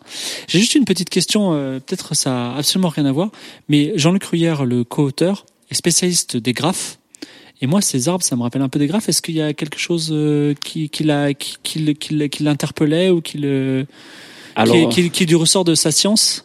C'est tout à fait exact que quand on fait de la théorie des graphes, eh ben, il y a, y a- y on, voit des arbres, il y a, y a un objet mathématique qui s'appelle, qui s'appelle arbre. Donc ça, mathématiquement, le mot arbre a un sens bien précis. Mhm. Euh, je ne crois pas que le que le, le fait que Jean-Luc ait travaillé en théorie des graphes Ouais. euh, eu une résonance particulière avec Bezikovitch. Ce qui nous intéressait, c'était vraiment la potentialité de cette question. D'accord. Et euh, c'est un peu un hasard s'il y, a- s'il y a cette coïncidence. Très bien. Alors, euh, un chapitre à réécouter avec le livre dans les mains. Là, je, vous- je vous conseille. Est-ce qu'on a terminé pour le moment? Bien sûr que non. On passe à une prochaine partie. Ouf Est-ce que c'est terminé? Eh bien non. Alors, je reprends euh, le livre Kaka et je vais citer, alors j'ai simplifié un petit peu la phrase parce qu'elle est un petit peu longue, mais donc, dans ce livre, il y a marqué, le théorème de Bezikovitch dit qu'il est possible de retourner l'aiguille dans une figure d'air aussi petite que l'on souhaite. Et on vient d'en parler longuement. Est-il possible de simplifier désormais la situation en disant la chose suivante Existe-t-il une figure, déjà, une figure d'air nul? Donc déjà, la question pourrait s'arrêter là, mais existe-t-il une figure d'air nul dans laquelle le retournement soit possible? C'est-à-dire une forme, donc une silhouette imaginaire, euh, on va, on peut-être la dessiner, qui soit en deux dimensions, mais qui aurait une air nulle, et en plus dans laquelle on pourrait retourner une aiguille. Question qui est posée dans le livre, et est-ce que cette question a une réponse? Alors, la première réponse, c'est qu'il faut comprendre euh, deux points de vocabulaire. Le premier, c'est retourner l'aiguille. Il faut se rendre compte que ici, le retournement va être euh, effectué d'une façon tout à fait différente de ce qu'on a fait jusqu'à présent.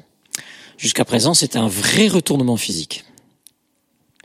Alors que maintenant, on va plus s'intéresser à la dynamique du mouvement, mais simplement essayer de placer une aiguille dans toutes les directions du plan. on, on la téléporte bout à bout en quelque sorte. En quelque sorte, on veut plus parler de mouvement. On, oublie le côté dynamique, cinématique de notre problème, qui finalement n'est pas de la géométrie, Mhm. pour ne garder que ce qui est vraiment purement l'information géométrique. L'information géométrique pure, c'est que si je suis capable de retourner l'aiguille, ça veut dire qu'en particulier, je suis capable de mettre dans ma figure l'aiguille dans toutes les directions du plan. Eh bien, oublions le retournement, gardons simplement la, question fondamentale, le- la quintessence de cette question, à savoir, trouvons des figures qui contiennent l'aiguille dans toutes les directions du plan. Modulo euh, ce- cette adaptation de notre question, il va être effectivement possible de trouver des figures d'air nul, d'air absolument nul, qui contient l'aiguille dans toutes les directions du plan. Alors, je vais euh, reformuler ce tour de magie, c'est-à-dire que on parle d'une donc d'une figure, ça pourrait être par exemple un triangle. Donc, vous imaginez une figure géométrique, mais cette figure a une aire égale à zéro. Alors, moi, je n'arrive pas à en imaginer une, mais euh, est-ce que tu peux nous parler de ces aires de et, est-ce qu'on peut se les représenter dans la tête ou est-ce que c'est vraiment des objets mathématiques et ésotériques? Alors en fait, quand tu dis que tu n'es pas capable d'imaginer, Ouais, je triche un peu parce que j'ai lu le livre, voilà. oui, et puis même en fait, tu triches, un, tu triches même pas du tout parce que tu es parfaitement capable d'en imaginer. Ce qui te choque, c'est que la figure puisse contenir l'aiguille dans toutes les directions. Parce que un point dans un plan, Oui. un point mathématique, n'a pas d'épaisseur.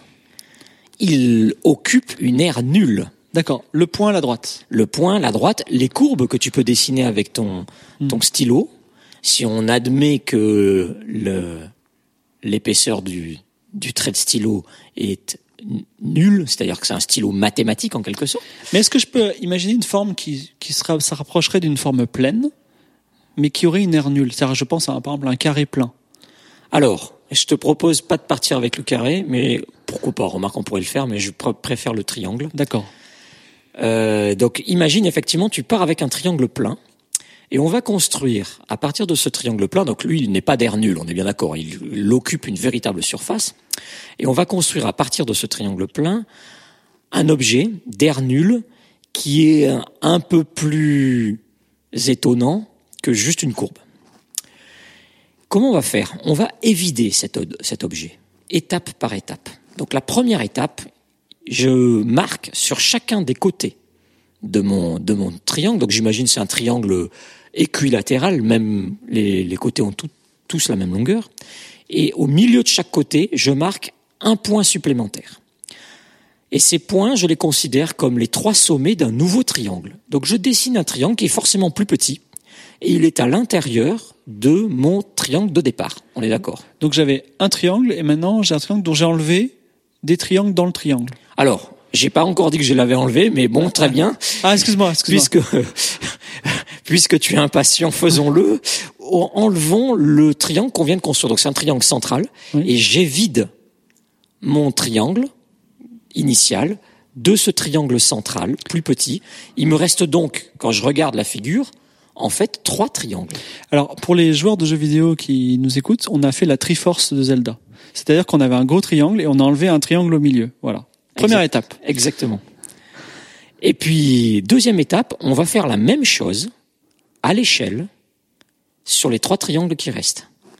Donc, je vais rendre sur les trois triangles qui restent, donc j'en ai un en haut, un à gauche, un à droite. Eh bien, au centre de chacun de ces triangles, j'enlève encore mon triangle central, mon petit triangle central. Ça me crée donc 3 fois 3, 9 plus petits triangles. Et puis, je continue ce procédé ad vitam aeternam. À l'infini, à l'infini, à l'infini. Ah oui, alors, à l'infini, à l'infini. Et Woody donc, Allen dit que l'infini, c'est c'est très long, surtout vers la fin. Surtout vers la fin. Donc, pour éviter ça, il y a une phrase bien pratique en mathématiques, on passe à la limite. D'accord, on passe à la limite. Et donc là, on considère qu'on l'a fait euh, jusqu'au bout possible. Oui. Et euh, j'ai envie de dire, on n'a plus rien. Alors, on a envie de dire qu'on n'a plus rien parce qu'on a enlevé tout- toutes ces... Alors, en un certain sens, oui, on n'a plus rien, en le sens qu'on n'a plus d'air, on n'a plus de surface. Surface zéro. surface zéro. Bon, évidemment, c'est une affirmation, il faut faire le calcul pour, pour s'en rendre compte, mais l'air occupé est exactement zéro. Par contre, il reste beaucoup de l'objet. C'est un peu comme un gâteau triangulaire, on a mangé l'intérieur, mais il reste beaucoup de miettes, et ces miettes, ça forme énormément. Quelles miettes restent? Eh bien, par exemple, nos trois sommets du triangle initial ne sont jamais enlevés. Quand on y réfléchit, euh, à aucun moment on enlève ces trois sommets. Donc il reste. À la fin, j'ai au moins trois points, la belle affaire. Mais quand on réfléchit, ce qui se passe pour le grand triangle se passe aussi pour les triangles plus petits. Donc, il reste une infinité de points. Il reste donc au, au minimum une infinité de points. Mais encore, on pourrait aller regarder à d'autres endroits et on se rend compte qu'en fait, il reste beaucoup, beaucoup, beaucoup de points. Du coup, la figure que l'on a sous les yeux est quand même assez dense en un certain sens et d'une nature bien différente de celle qu'on aurait obtenue simplement si j'avais, avec un coup de crayon, sans lever ma main, dessiné une courbe. Donc des objets comme ça, on peut en imaginer beaucoup, on peut éviter beaucoup d'objets et créer comme ça beaucoup d'objets qui ont des airs nuls. C'est-à-dire que vous pouvez chez vous, par exemple, faire la même chose avec un carré ou euh, avec un d'autres d'autres d'autres on va dire polygones et les évider de la même façon, itérativement, et créer ces, ces petits squelettes. Voilà, tout à fait. On peut s'amuser euh, et puis on peut trouver d'autres procédés d'évidement. Euh, les, les, possibilités sont, je vais, ouais, infinies.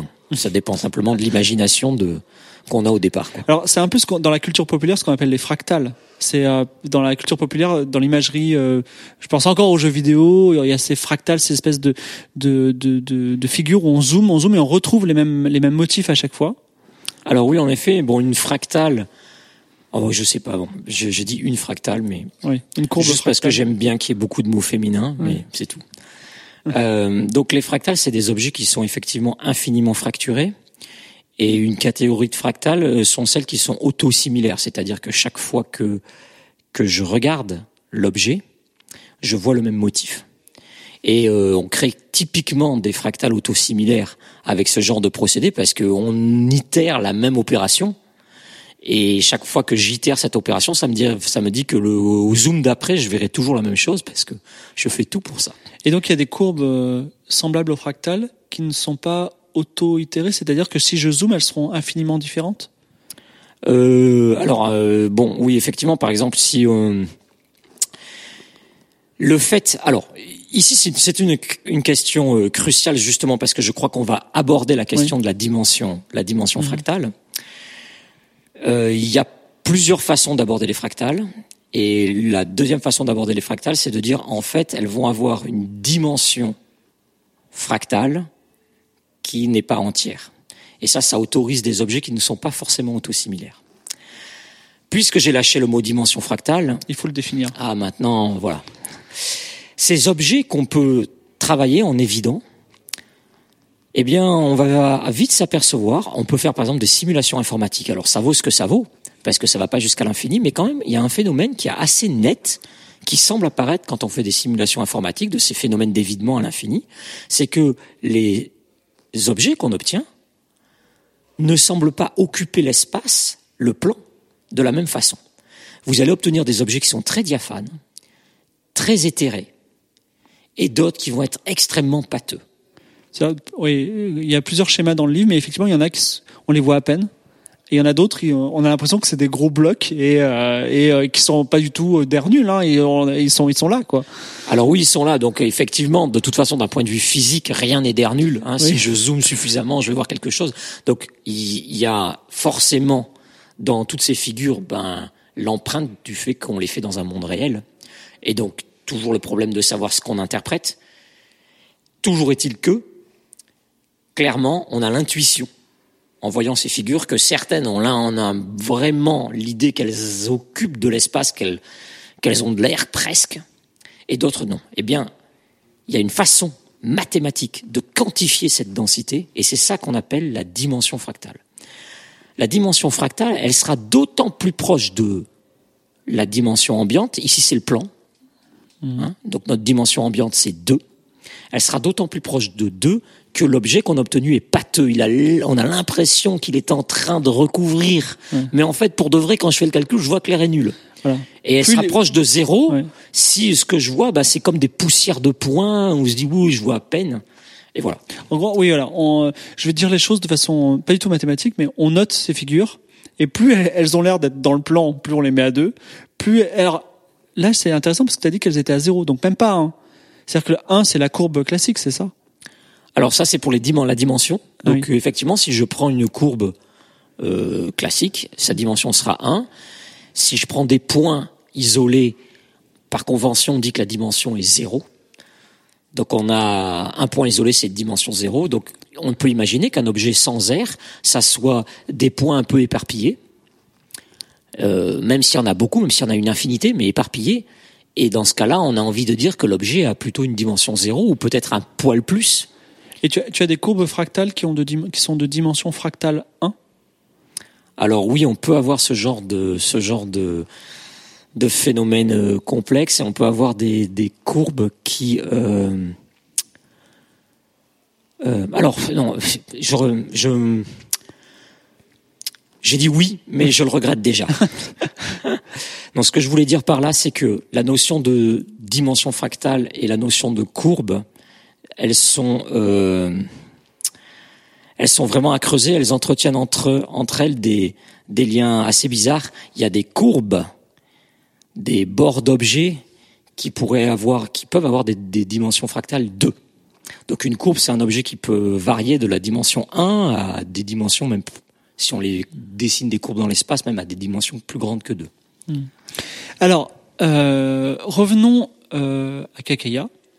Et nous cherchions donc une surface d'air nul. Là, on en a, on a eu plein, dans laquelle on peut mettre une aiguille dans toutes les, dans toutes les positions possibles. On est toujours dans le plan, par contre. Est-ce que, est-ce que c'est les figures possibles sont plutôt de l'ordre de la dimension fractale de 0 ou de la dimension fractale de 2 Oui, donc ça c'est une question euh, à la fois naturelle et un peu folle, très abstraite finalement quand on y songe. On est en train de penser un objet qui contient l'aiguille dans toutes les directions du plan, et on est déjà en train de penser à combien il est pâteux. Intuitivement, on a envie de dire, il doit être très pâteux, parce que pour Le plus, plus il est pâteux, moins on prend de risques. plus il est pâteux, moins on prend de, enfin, je sais pas si ça s'appelle ça prendre de risques, mais si on devait parier, Oui. Hein, euh, si on a le revolver sur la tempe et qu'on me dit bon allez maintenant tu paries quoi?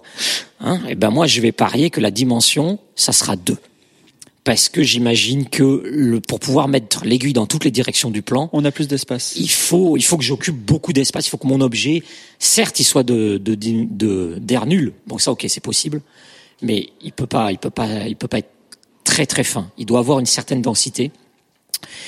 Et bon, il se trouve que c'est le cas.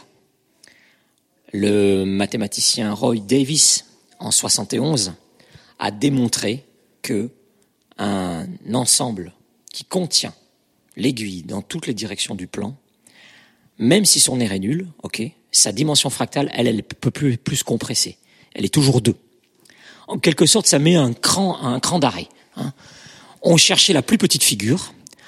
On est arrivé jusqu'à l'air zéro, quitte à faire une petite anicroche dans le dans l'énoncé, mais avoir une figure pas trop pâteuse, ça, pas question. C'est-à-dire que Ça y est, on est au taquet là. Voilà, Bezikovic nous dit ça peut être très proche de zéro, mais quand on essaye de pousser un peu les limites, on dit bon, c'est zéro, mais la dimension fractale, elle reste quand même maximum pour un objet du plan. Voilà. Donc c'est vraiment une figure limite finalement. Exactement, une figure tout à fait paradoxale qui se comporte euh, un peu comme des surfaces finalement, parce que les surfaces c'est des choses de dimension 2, et qui pourtant n'occupent aucune aire.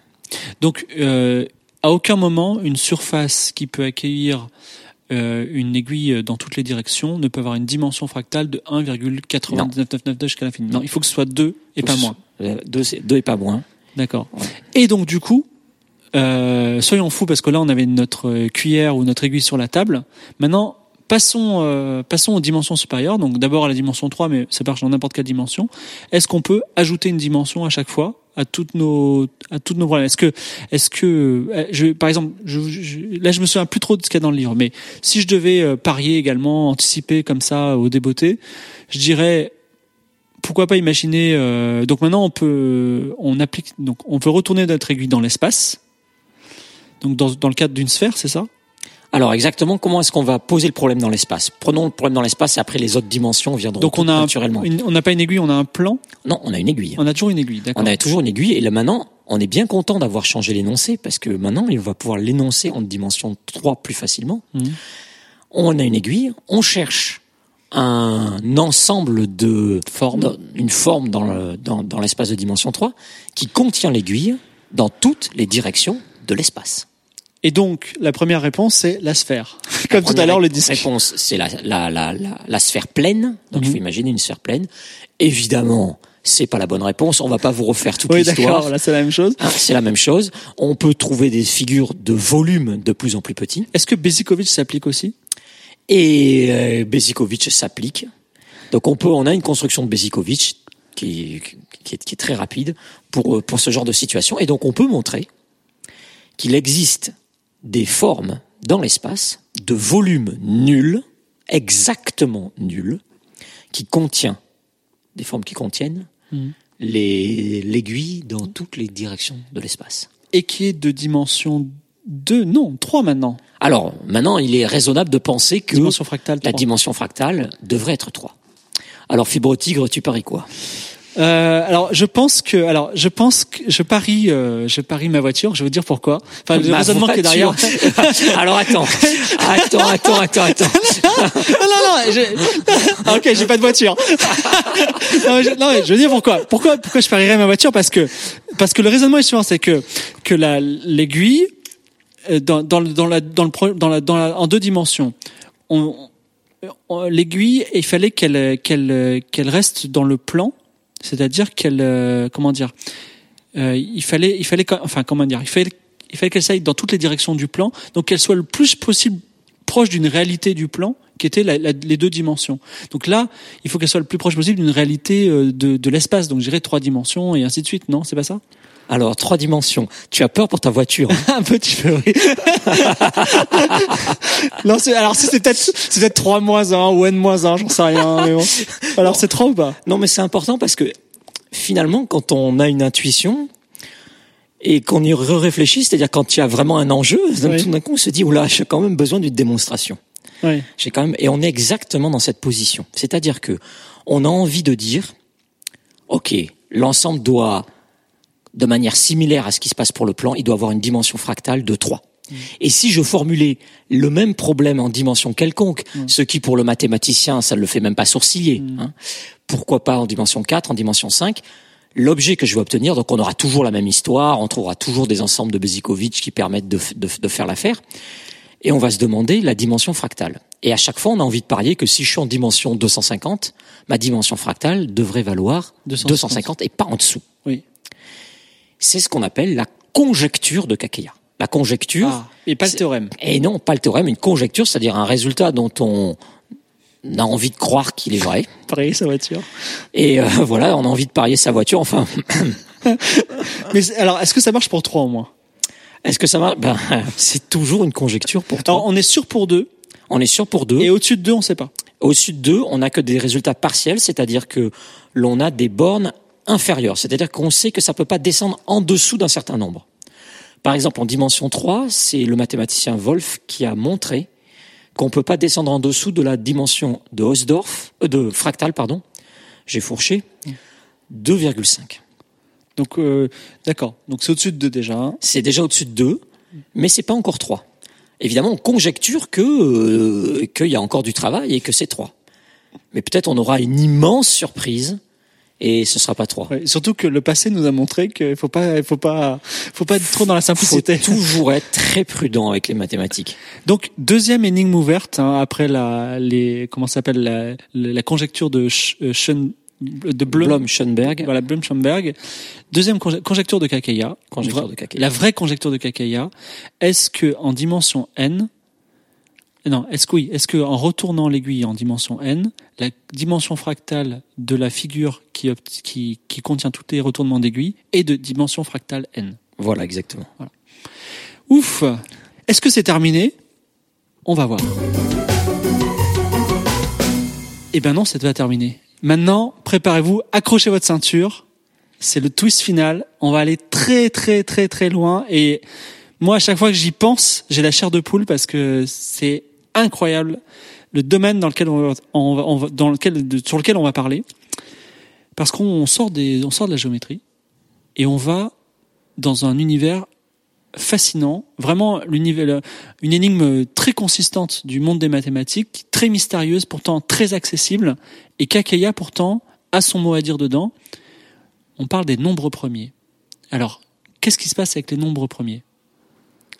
Eh bien, les nombres premiers, on peut dire que c'est le saint graal des mathématiciens. Oui. D'abord, peut-être rappeler ce que c'est qu'un nombre premier, tout simplement. Parmi euh, tous les nombres, certains sont particuliers. Il y en a, la plupart des nombres, ils se cassent en morceaux. Par exemple, si je prends 15, je peux le casser en deux morceaux. 3 fois 5. Ouais, bien, bravo. C'est bon, je suis encore réveillé. Il y en a un qui suit. Et en revanche, il y a certains nombres que je peux pas casser en morceaux. Par exemple, 11. 11, je ne peux pas le casser en morceaux. 7, je ne peux pas le casser en morceaux. Bah, ces, nombres qu'on peut pas casser en morceaux s'appellent les nombres premiers. Ils sont vraiment très particuliers parce que finalement, avec ces nombres-là, je construis tous les autres. On peut imaginer que ce sont comme des Legos à partir duquel on construit tous les autres nombres par empilement de ces, de ces Legos de base. D'où l'intérêt primordial de comprendre ces Legos.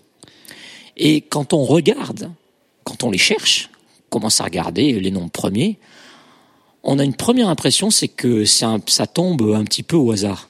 Si je vous dis 91, est-ce que c'est premier? Je, je, dirais, j'ai envie de dire oui. Eh ben non, c'est pas premier. C'est euh, 10 au carré moins 3 au carré, donc euh, D'accord. ça peut pas être premier. Et 97, c'est premier. Et alors voilà, et pourquoi? Il y en a un qui est premier et pas et pas l'autre euh, Voilà. Donc on, a des nombres comme ça qui arrivent. Certains sont premiers, d'autres pas. On n'arrive pas à comprendre vraiment profondément quand est-ce que je vais tomber sur un nombre premier. Euh, ce que l'on sait, c'est que quand on les cherche, ils ont l'air d'arriver de plus en plus rarement. Donc ils se raréfient au fur et à mesure que, que j'avance dans, que j'avance dans les, dans les nombres. Et une question importante en mathématiques, c'est de se dire, ben, est-ce que on pourrait quand même, malgré le désordre apparent des nombres premiers, quand je les déchiffre comme ça, est-ce que je peux pas quand même trouver un petit peu d'ordre?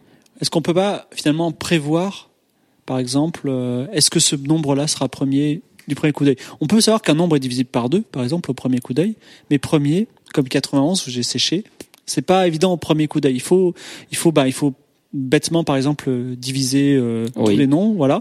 Et puis, il faut aussi essayer de, enfin, effectivement, comprendre leur répartition. Les nombres pairs sont plutôt bien répartis. Les nombres euh, multiples de 3 sont euh, facilement à comprendre répartis.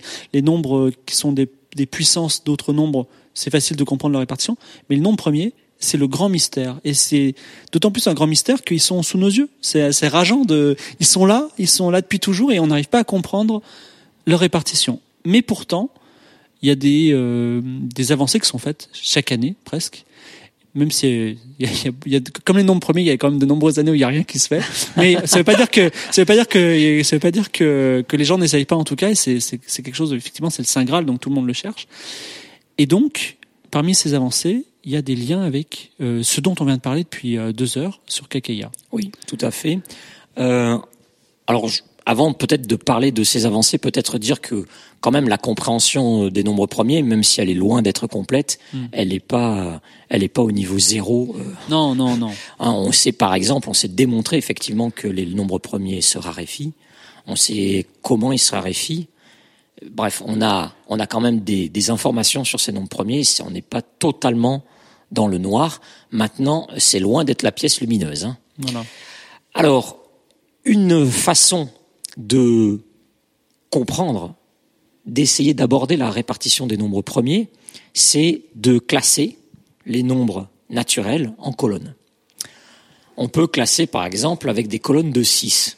1, 2, 3, 4, 5, 6, ça me fait ma première colonne. 7, 8, 9, 10, 11, 12, ma deuxième colonne.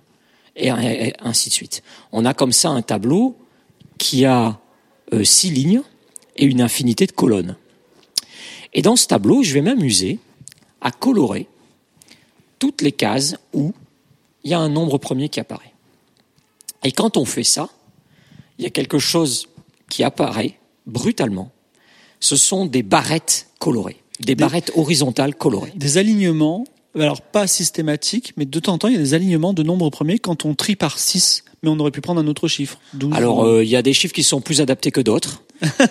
Et on ne sait pas pourquoi. Si, si, on sait pourquoi. Ah, On sait pourquoi. C'est bien, c'est bien de prendre. euh, c'est bien de prendre 6. C'est bien de prendre 6, Ah. c'est bien de prendre 30. Enfin bref, il y a, il y, a, des nombres pour lesquels, euh, pour lesquels c'est plus, plus pertinent de faire ce tableau. Et donc tout d'un coup, on voit des lignes dans lesquelles aucun nombre premier n'apparaît, et d'autres lignes où les nombres premiers apparaissent par barrettes. Alors ces barrettes sont plus ou moins longues.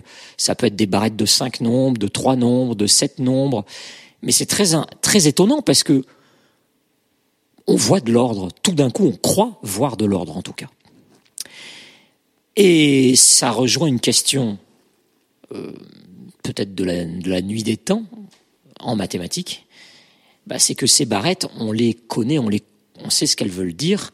Quand j'ai une barrette sous les yeux, eh bien, ça signifie que je suis capable de passer d'un nombre premier à l'autre en additionnant 6 hein, puisque c'est des colonnes de 6. Donc ça veut dire que je suis capable de trouver, disons, si j'ai une colonne, si j'ai une barrette de 5 nombres premiers, ça veut dire que j'ai 5 nombres premiers pour lesquels je les trouve les uns à la suite des autres en ajoutant à chaque fois 6. Donc j'ai le premier, j'ajoute 6, j'ai le second, j'ajoute 6, j'ai le troisième, j'ajoute 6, j'ai le quatrième, j'ajoute 6, j'ai le cinquième. Donc c'est très très pratique. Ils sont alignés un peu comme à la parade. Une formule magique pour euh, trouver les nombres premiers? Alors, pour trouver ce qu'on appelle des progressions arithmétique de nombre premier. Donc c'est le terme exact pour ces barrettes. Hein. On, bon, on va dire barrette, mais ça s'appelle progression arithmétique de, de nombre premier. Mais évidemment, tous les nombres premiers ne sont pas en progression arithmétique. Bien sûr que non. Il y a des petits îlots comme ça qui apparaissent. Et d'où une question immédiate qui est, OK, je vois des petits îlots qui apparaissent. Est-ce que c'est un, un effet de, des, tout premiers nombres que je regarde? Parce que finalement, on ne regarde que qu'un nombre tout petit d'entier. 1 milliard, 10 milliards peut-être, mais on va jamais très très loin. Est-ce que euh, vraiment j'ai des barrettes qui continuent comme ça aussi loin que je veux? Est-ce que j'ai des barrettes aussi longues que je veux? Est-ce que je peux trouver euh, des nombres premiers en progression arithmétique, par exemple, qui, avec des, des barrettes de longueur euh, 250 Car un nombre premier, j'ajoute 6, j'ai un autre nombre premier, ainsi, ainsi de suite, 250 fois. Voilà, 6 ou un autre nombre, par exemple 30 ou... D'accord. Okay. Donc mystère pour ça. ça arrive, mais c'est pas démontré. Alors, ça a été longtemps une question ouverte en mathématiques que l'existence de barrettes de longueur arbitrairement grande. Est-ce qu'on est capable de trouver des barrettes de nombres premiers? Est-ce que je suis capable de trouver un million de nombres premiers en progression arithmétique? Quand on fait des simulations informatiques, on arrive à en trouver. Alors j'ai un peu oublié les, nombres, mais hmm. c'est quelques, c'est de l'ordre de quelques dizaines, 26, 27, euh, hmm. mais quelques dizaines, alors qu'on a des ordinateurs d'une puissance hallucinante et qu'on peut imaginer, nous, moi j'ai dit millions, mais on pourrait imaginer des milliards ou des dizaines de milliards de, de nombres premiers en progression arithmétique. Si, si Fibrotti, tu me demandes, euh, Vincent, est-ce que ça existe un milliard de nombres premiers en progression arithmétique? Eh bien, je peux te répondre. Je peux te répondre, mais ça date de, euh, depuis pas longtemps, ça date de 2006. Très récent donc. Assez récent. Et c'est un résultat qui est dû à Terence Tao et Ben Green et qui a participé probablement pour une part très importante au fait que Terence Tao a obtenu la médaille Fields. Euh, je me souviens plus quand, peut-être en 2006 d'ailleurs. Et donc ils ont démontré. En 2010. Enfin, je, je me souviens plus de la. On vérifiera. C'est pas. C'est des... c'est une émission qui est faite en direct comme ça, alors que Vincent a une journée très très longue et, euh, je, je, il vous racontera ça dans une autre émission parce que je vais le recevoir. Il est fantastique. Donc ne vous inquiétez pas, il y aura quelques approximations. Mais il a eu la médaille Fields. Et que dit ce théorème? Ce théorème dit qu'il existe des progressions arithmétiques de nombres premiers de toute longueur. Donc voilà, cette question millénaire. Donc si je, si je, si je dis je veux un milliard de nombres premiers qui se suivent euh, en progression arithmétique, tu me dis y a, ça existe. Je sais pas où, existe. mais alors ils sont même un peu plus précis. Ah. Ils sont ah. même capables de dire euh, justement à partir euh, de enfin, capable de donner une borne pour dire, bah, à partir de cette borne-là, mais la borne est titanesque. Hmm. Titanesque, c'est, c'est c'est très très loin. Oh, c'est, c'est inabordable, même, même, même avec des immenses ordinateurs, enfin, c'est complètement inabordable. D'accord, d'accord. Donc il y, a une progression de la borne qui va qui monte très très vite. Voilà, et qui en et qui dépend de la longueur que, l'on cherche évidemment. Et même sur des longueurs qu'on connaît, genre 3 ou, ou 2, non 3, c'est déjà un nombre qui est qui, qui est pas. Mais déjà le fait de savoir que ces barrettes de longueur de la longueur qu'on veut existent, ça donne une sorte d'espoir dans une sorte de cartographie un jour des nombres premiers. Alors euh, là, c'est une question. Donc, je suis pas théoricien des nombres et j'aurais du mal à m'engager là-dedans. Mais les discussions que j'ai pu avoir, euh, il y a une question fondamentale qui est soulevée. C'est ok, on est en train de dire on cherche de l'ordre dans les nombres premiers, mais pourquoi il y aurait de l'ordre? Est-ce qu'il y a un ordre particulier au nombre premier Rien n'est sûr. C'est un peu comme quand tout à l'heure on, on cherchait à a démontré que la deltoïde c'était la plus petite figure qui permet le retournement de mm. l'aiguille, bah là, on avait présupposé beaucoup de choses. D'abord qu'il existait une figure dans laquelle le retournement de l'aiguille euh, pouvait se faire dans une aire minimale. Et puis ensuite, on avait en plus dit que c'était celle-là. Bah là, peut-être on fait un peu le même, la même erreur de perspective. On est en train de dire bon, il y a forcément un ordre chez les nombres premiers. ça se trouve, il y en a pas. Et si ça se trouve, il n'y a pas plus d'ordre chez les nombres premiers. Euh, que dans d'autres ensembles qui leur ressemblent plus ou moins euh, par leur répartition, etc. Donc, euh, c'est des questions. euh, C'est une question ouverte, mais elle est un peu plus compliquée que les deux autres. donc, je vais la garder là pour la fin. Et donc, euh, où intervient Kakeya dans cette, euh, dans cette, cette, ce- ce théorème fantastique? Alors, Kakeya va. Donc, déjà, ce qu'il y a de, de fantastique, même en amont, c'est que cette question de Kakeya, qui a l'air complètement sortie du chapeau, en fait, quand. Si quelqu'un prend l'émission en cours de route et qu'on lui dit bah voilà on est en train de s'intéresser à la conjecture de Kakeya qui demande quelle est la dimension fractale d'un ensemble dans l'espace n dimensionnel qui contient une aiguille qui serait dans toutes les directions de cet espace n dimensionnel bon ça y est il a je suis désolé mais Fibre Tigre il a fermé la radio là Non, non, mais c'est pour ça qu'il écoutera depuis le début. Mais non, mais justement, on est en train de parler des nombres, des nombres premiers là. Et euh, ce qu'il y a d'incroyable avec cette conjecture, c'est qu'elle est en lien avec de nombreuses autres questions des mathématiques, et en particulier celle des progressions arithmétiques, donc de l'existence de ces barrettes. Euh, et alors, pour comprendre le lien, il y a un changement de perspective à opérer et qui est dû à un mathématicien considérable qui s'appelle André Zemeredi, qui a reçu le prix Abel d'ailleurs euh, là en 2000 quelque chose, j'ai encore oublié la date, mais donc c'est un mathématicien qui a eu le culot de penser le problème des nombres premiers et donc de la euh, des progressions arithmétiques, etc., totalement à l'envers. Le point de départ, c'est peut-être qu'on se trompe complètement. Peut-être qu'on dit, OK, on trouve des progressions arithmétiques, mais peut-être que dans n'importe quel ensemble, sous-ensemble des, des entiers, euh, disons qui se raréfie un peu, peut-être que bah, quand je regarde n'importe quel ensemble où j'ai pris mis les nombres un peu au hasard, pim, pam, je prends des nombres au hasard entre euh, ouais, dans 1000 et 10 000, je les mets dans un sac, Ouais, voilà. et là-dedans, il y a des nombres premiers. Et, et non, et là-dedans, je vais peut-être trouver des progressions arithmétiques. Et je me dirais, ah, Deux nombres premiers, Non. n'importe lesquels. Puisque tu as, tu as choisi toi-même ton ensemble. Tu choisis ton sous-ensemble. Oui, C'est tes nombres premiers à toi. Peut-être tu mets euh, 91 parce que tu croyais qu'il était premier dedans. D'accord. Ok Tu prends tes nombres à toi et puis tu mets des nombres qui sont pas premiers Ça, parce, ça me suivra toujours. parce que c'est des nombres que t'aimes bien, parce que c'est ta date de naissance, parce que c'est je sais pas quoi. Tu prends tes nombres à toi. Ils sont en quelque sorte un peu aléatoires, quoi. Et ben peut-être que juste parce que tu les as choisis aléatoirement, de toute façon c'est c'était contraint, tu vas trouver des progressions arithmétiques, par exemple de longueur 3. D'accord. Peut-être de longueur 4. Peut-être que si tu en prends suffisamment, tu vas trouver des progressions arithmétiques de longueur 7. Donc peut-être que chercher des progressions arithmétiques, ça n'a rien à voir avec les nombres premiers. Euh, on croit qu'on va trouver de l'ordre chez les nombres premiers, mais en fait on aurait pris n'importe quel bazar de nombres qu'on se choisit nous-mêmes, et on va trouver des progressions arithmétiques. Alors Zemeredi va creuser cette idée. Elle fait froid dans le dos, hein, parce Ouais. qu'on se dit que tous les efforts qu'on a fait pour Oui, comprendre ça, les ça, nombres ça ressemble premiers, à une généralisation des- du théorème de Terence-Tao finalement. alors euh, bah tu vas voir. Ok.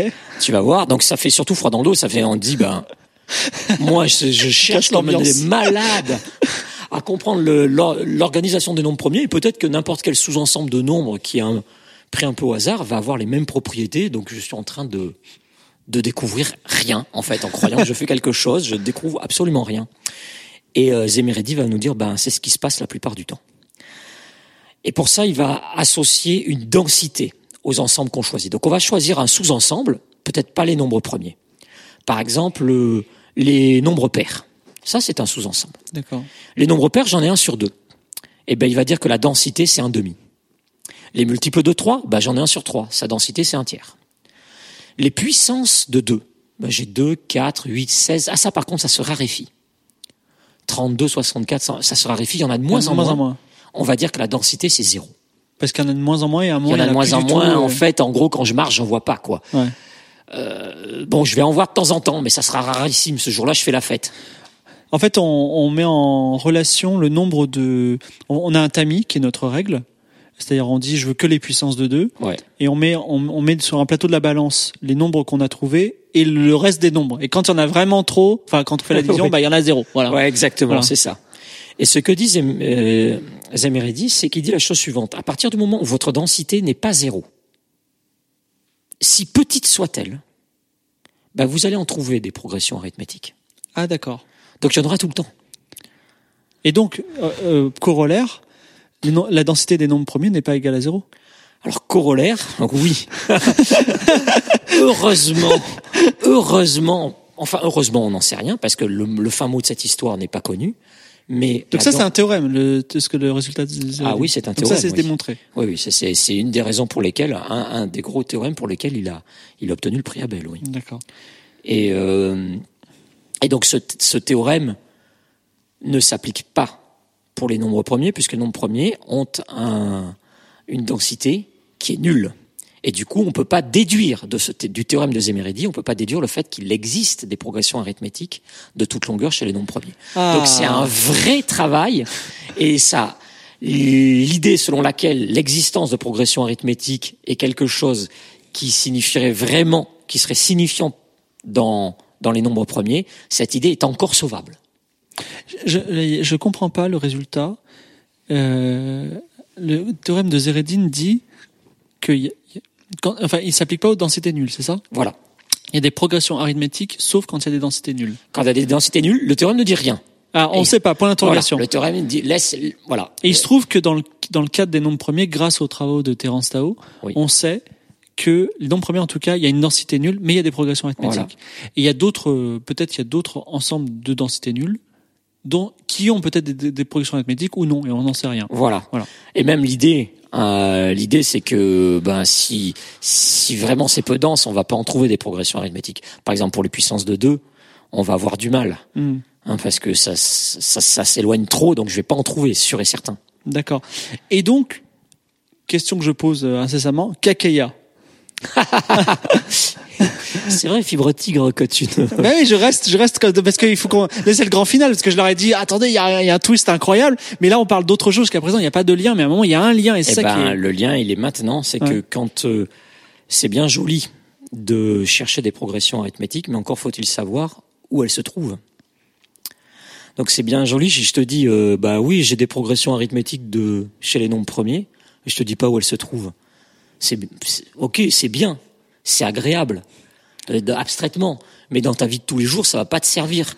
Ça Cela, cela dit, les projections dans le premier dans la vie de tous les jours ne servent pas grand chose non plus. Mais bon, c'est, effectivement, c'est bien d'avoir, c'est bien de dans ta vie de tous les jours, de chercheur de nombres premiers, voilà, c'est ça. pariant sa voiture. Alors, Et, et donc une question a été, ok, où on les trouve ces progressions arithmétiques? Est-ce qu'on pourrait essayer de dire où on les trouve Le premier à avoir un résultat dans cette direction, c'est le mathématicien Roth, qui va euh, qui va donner une borne qui est, qui encore une fois euh, est très très large, un peu comme celle de Tao? de, de, de, de Tao et de, et de Green. Et puis le mathématicien Jean Bourguin, et qui lui aussi va, va recevoir la, la médaille Fields, va reprendre ses travaux et va se rendre compte que on peut énormément améliorer la borne qui est donnée par, euh, par Roth. Mais alors, mais quel est le lien avec Kakeya, etc. Bah, il y a un lien entre l'existence de, euh, de cette borne et le fait qu'on peut euh, injecter cette information quand on veut calculer la dimension fractale d'un ensemble de Bézikovitch, donc d'un ensemble qui contient l'aiguille dans toutes les directions d'un espace à une dimension. Et Bourguin a utilisé cette information pour obtenir, alors peut-être qu'il avait l'espoir de démontrer la conjecture de Kakeya, mais cet espoir a été déçu. Il a pu tout de même améliorer toutes les bornes et en gros dire que la dimension de euh, de l'ensemble de Kakeya, c'est au moins, c'est plus que n, sur 2, si n c'est ta dimension de départ. Si c'était à 10 000, ça sera plus de 5 000. Là-dessus, euh, Terence Tao, Ben Green ont profité de l'occasion en se disant, bah, ok, là, on est en train de faire un lien entre les progressions arithmétiques et le problème de Kakeya. Donc c'est un lien qui allait des progressions dans l'arithmétique vers le problème de Kakeya. Peut-être qu'on peut aller dans l'autre sens, du problème de Kakeya vers les progressions arithmétiques et des progressions arithmétiques vers les nombres premiers. Ils ont travaillé très dur là-dessus. Ils ont pas réussi.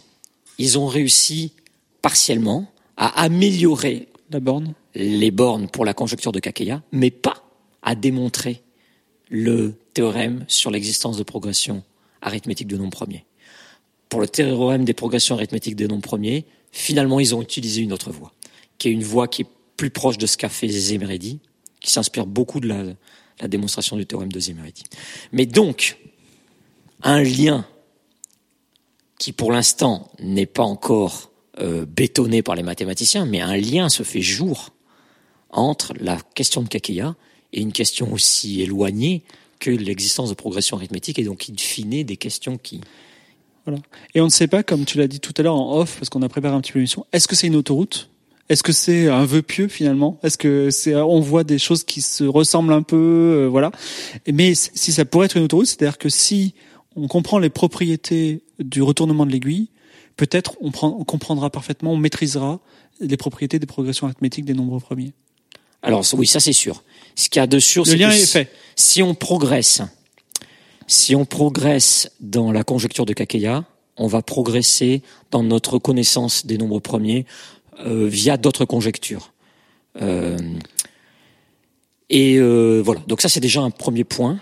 Mais le lien vraiment avec les progressions arithmétiques, donc ça c'est une autre façon de, de, de chercher de l'ordre chez les nombres premiers le lien avec les, les, les progressions arithmétiques, c'est pas un lien complètement direct, ça mériterait d'être euh, d'être d'être renforcé. Mais bon, voilà, c'est les maths telles qu'elles se font maintenant. Voilà, c'est ça, c'est l'actualité. Voilà, c'est l'actualité des maths. Il faut pas espérer avoir une une fin de l'histoire maintenant, parce mm. qu'elle est encore en cours cette histoire.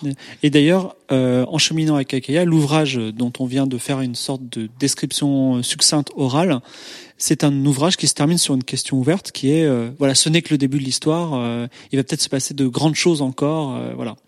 Et comme on l'a vu, il y a déjà la conjecture à prouver il y a d'autres d'autres d'autres d'autres étoiles des figures à, à, améliorer, à optimiser, et il y a la grande question des nombres premiers qui qui en suspend derrière, donc des, des grands mystères, euh, voilà. Finalement, euh, voilà, Kakeya, c'est une approche peut-être. Est-ce que est-ce que je dis une bêtise en disant que c'est une approche géométrique de la grande question euh, de la théorie des nombres? Euh, Je le dirais pas de cette façon-là. Hmm. Je dirais que ce qui est important dans les questions qu'on étudie en mathématiques finalement pourquoi est-ce que la question de Kakeya a eu un, regain d'intérêt énorme? C'est justement parce qu'elle s'est révélée féconde en lien avec d'autres questions. Et en mathématiques, souvent rien n'est plus enrichissant qu'un lien. Parce qu'un lien, ça permet de voir un problème avec les yeux d'un autre problème. Et parfois ça débloque, parfois ça débloque pas. Et je vois vraiment cette question de Kakeya non pas comme euh, la possibilité de répondre à une question de théorie des nombres ou je ne sais quoi, mais plutôt mince, quel incroyable feu d'artifice de lien hmm. euh, cette question permet et quelle promesse pour l'avenir.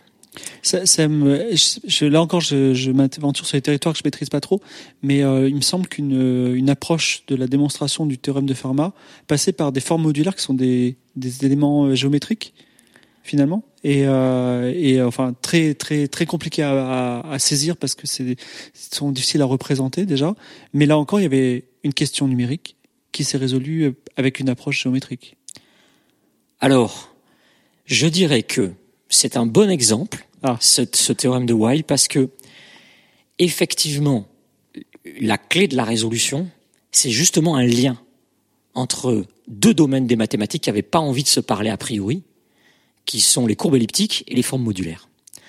Donc c'est typiquement une illustration de la force, de l'intérêt de l'existence d'un lien. Donc quand on détecte un lien, ça peut potentiellement être extrêmement productif et, voilà, et, générer des, des, résultats spectaculaires. Et peut-être que dans le futur, dans 100 ans, les gens nous regarderont en disant mais pourquoi il y avait des géomètres et des théoriciens des nombres alors que c'est la même chose?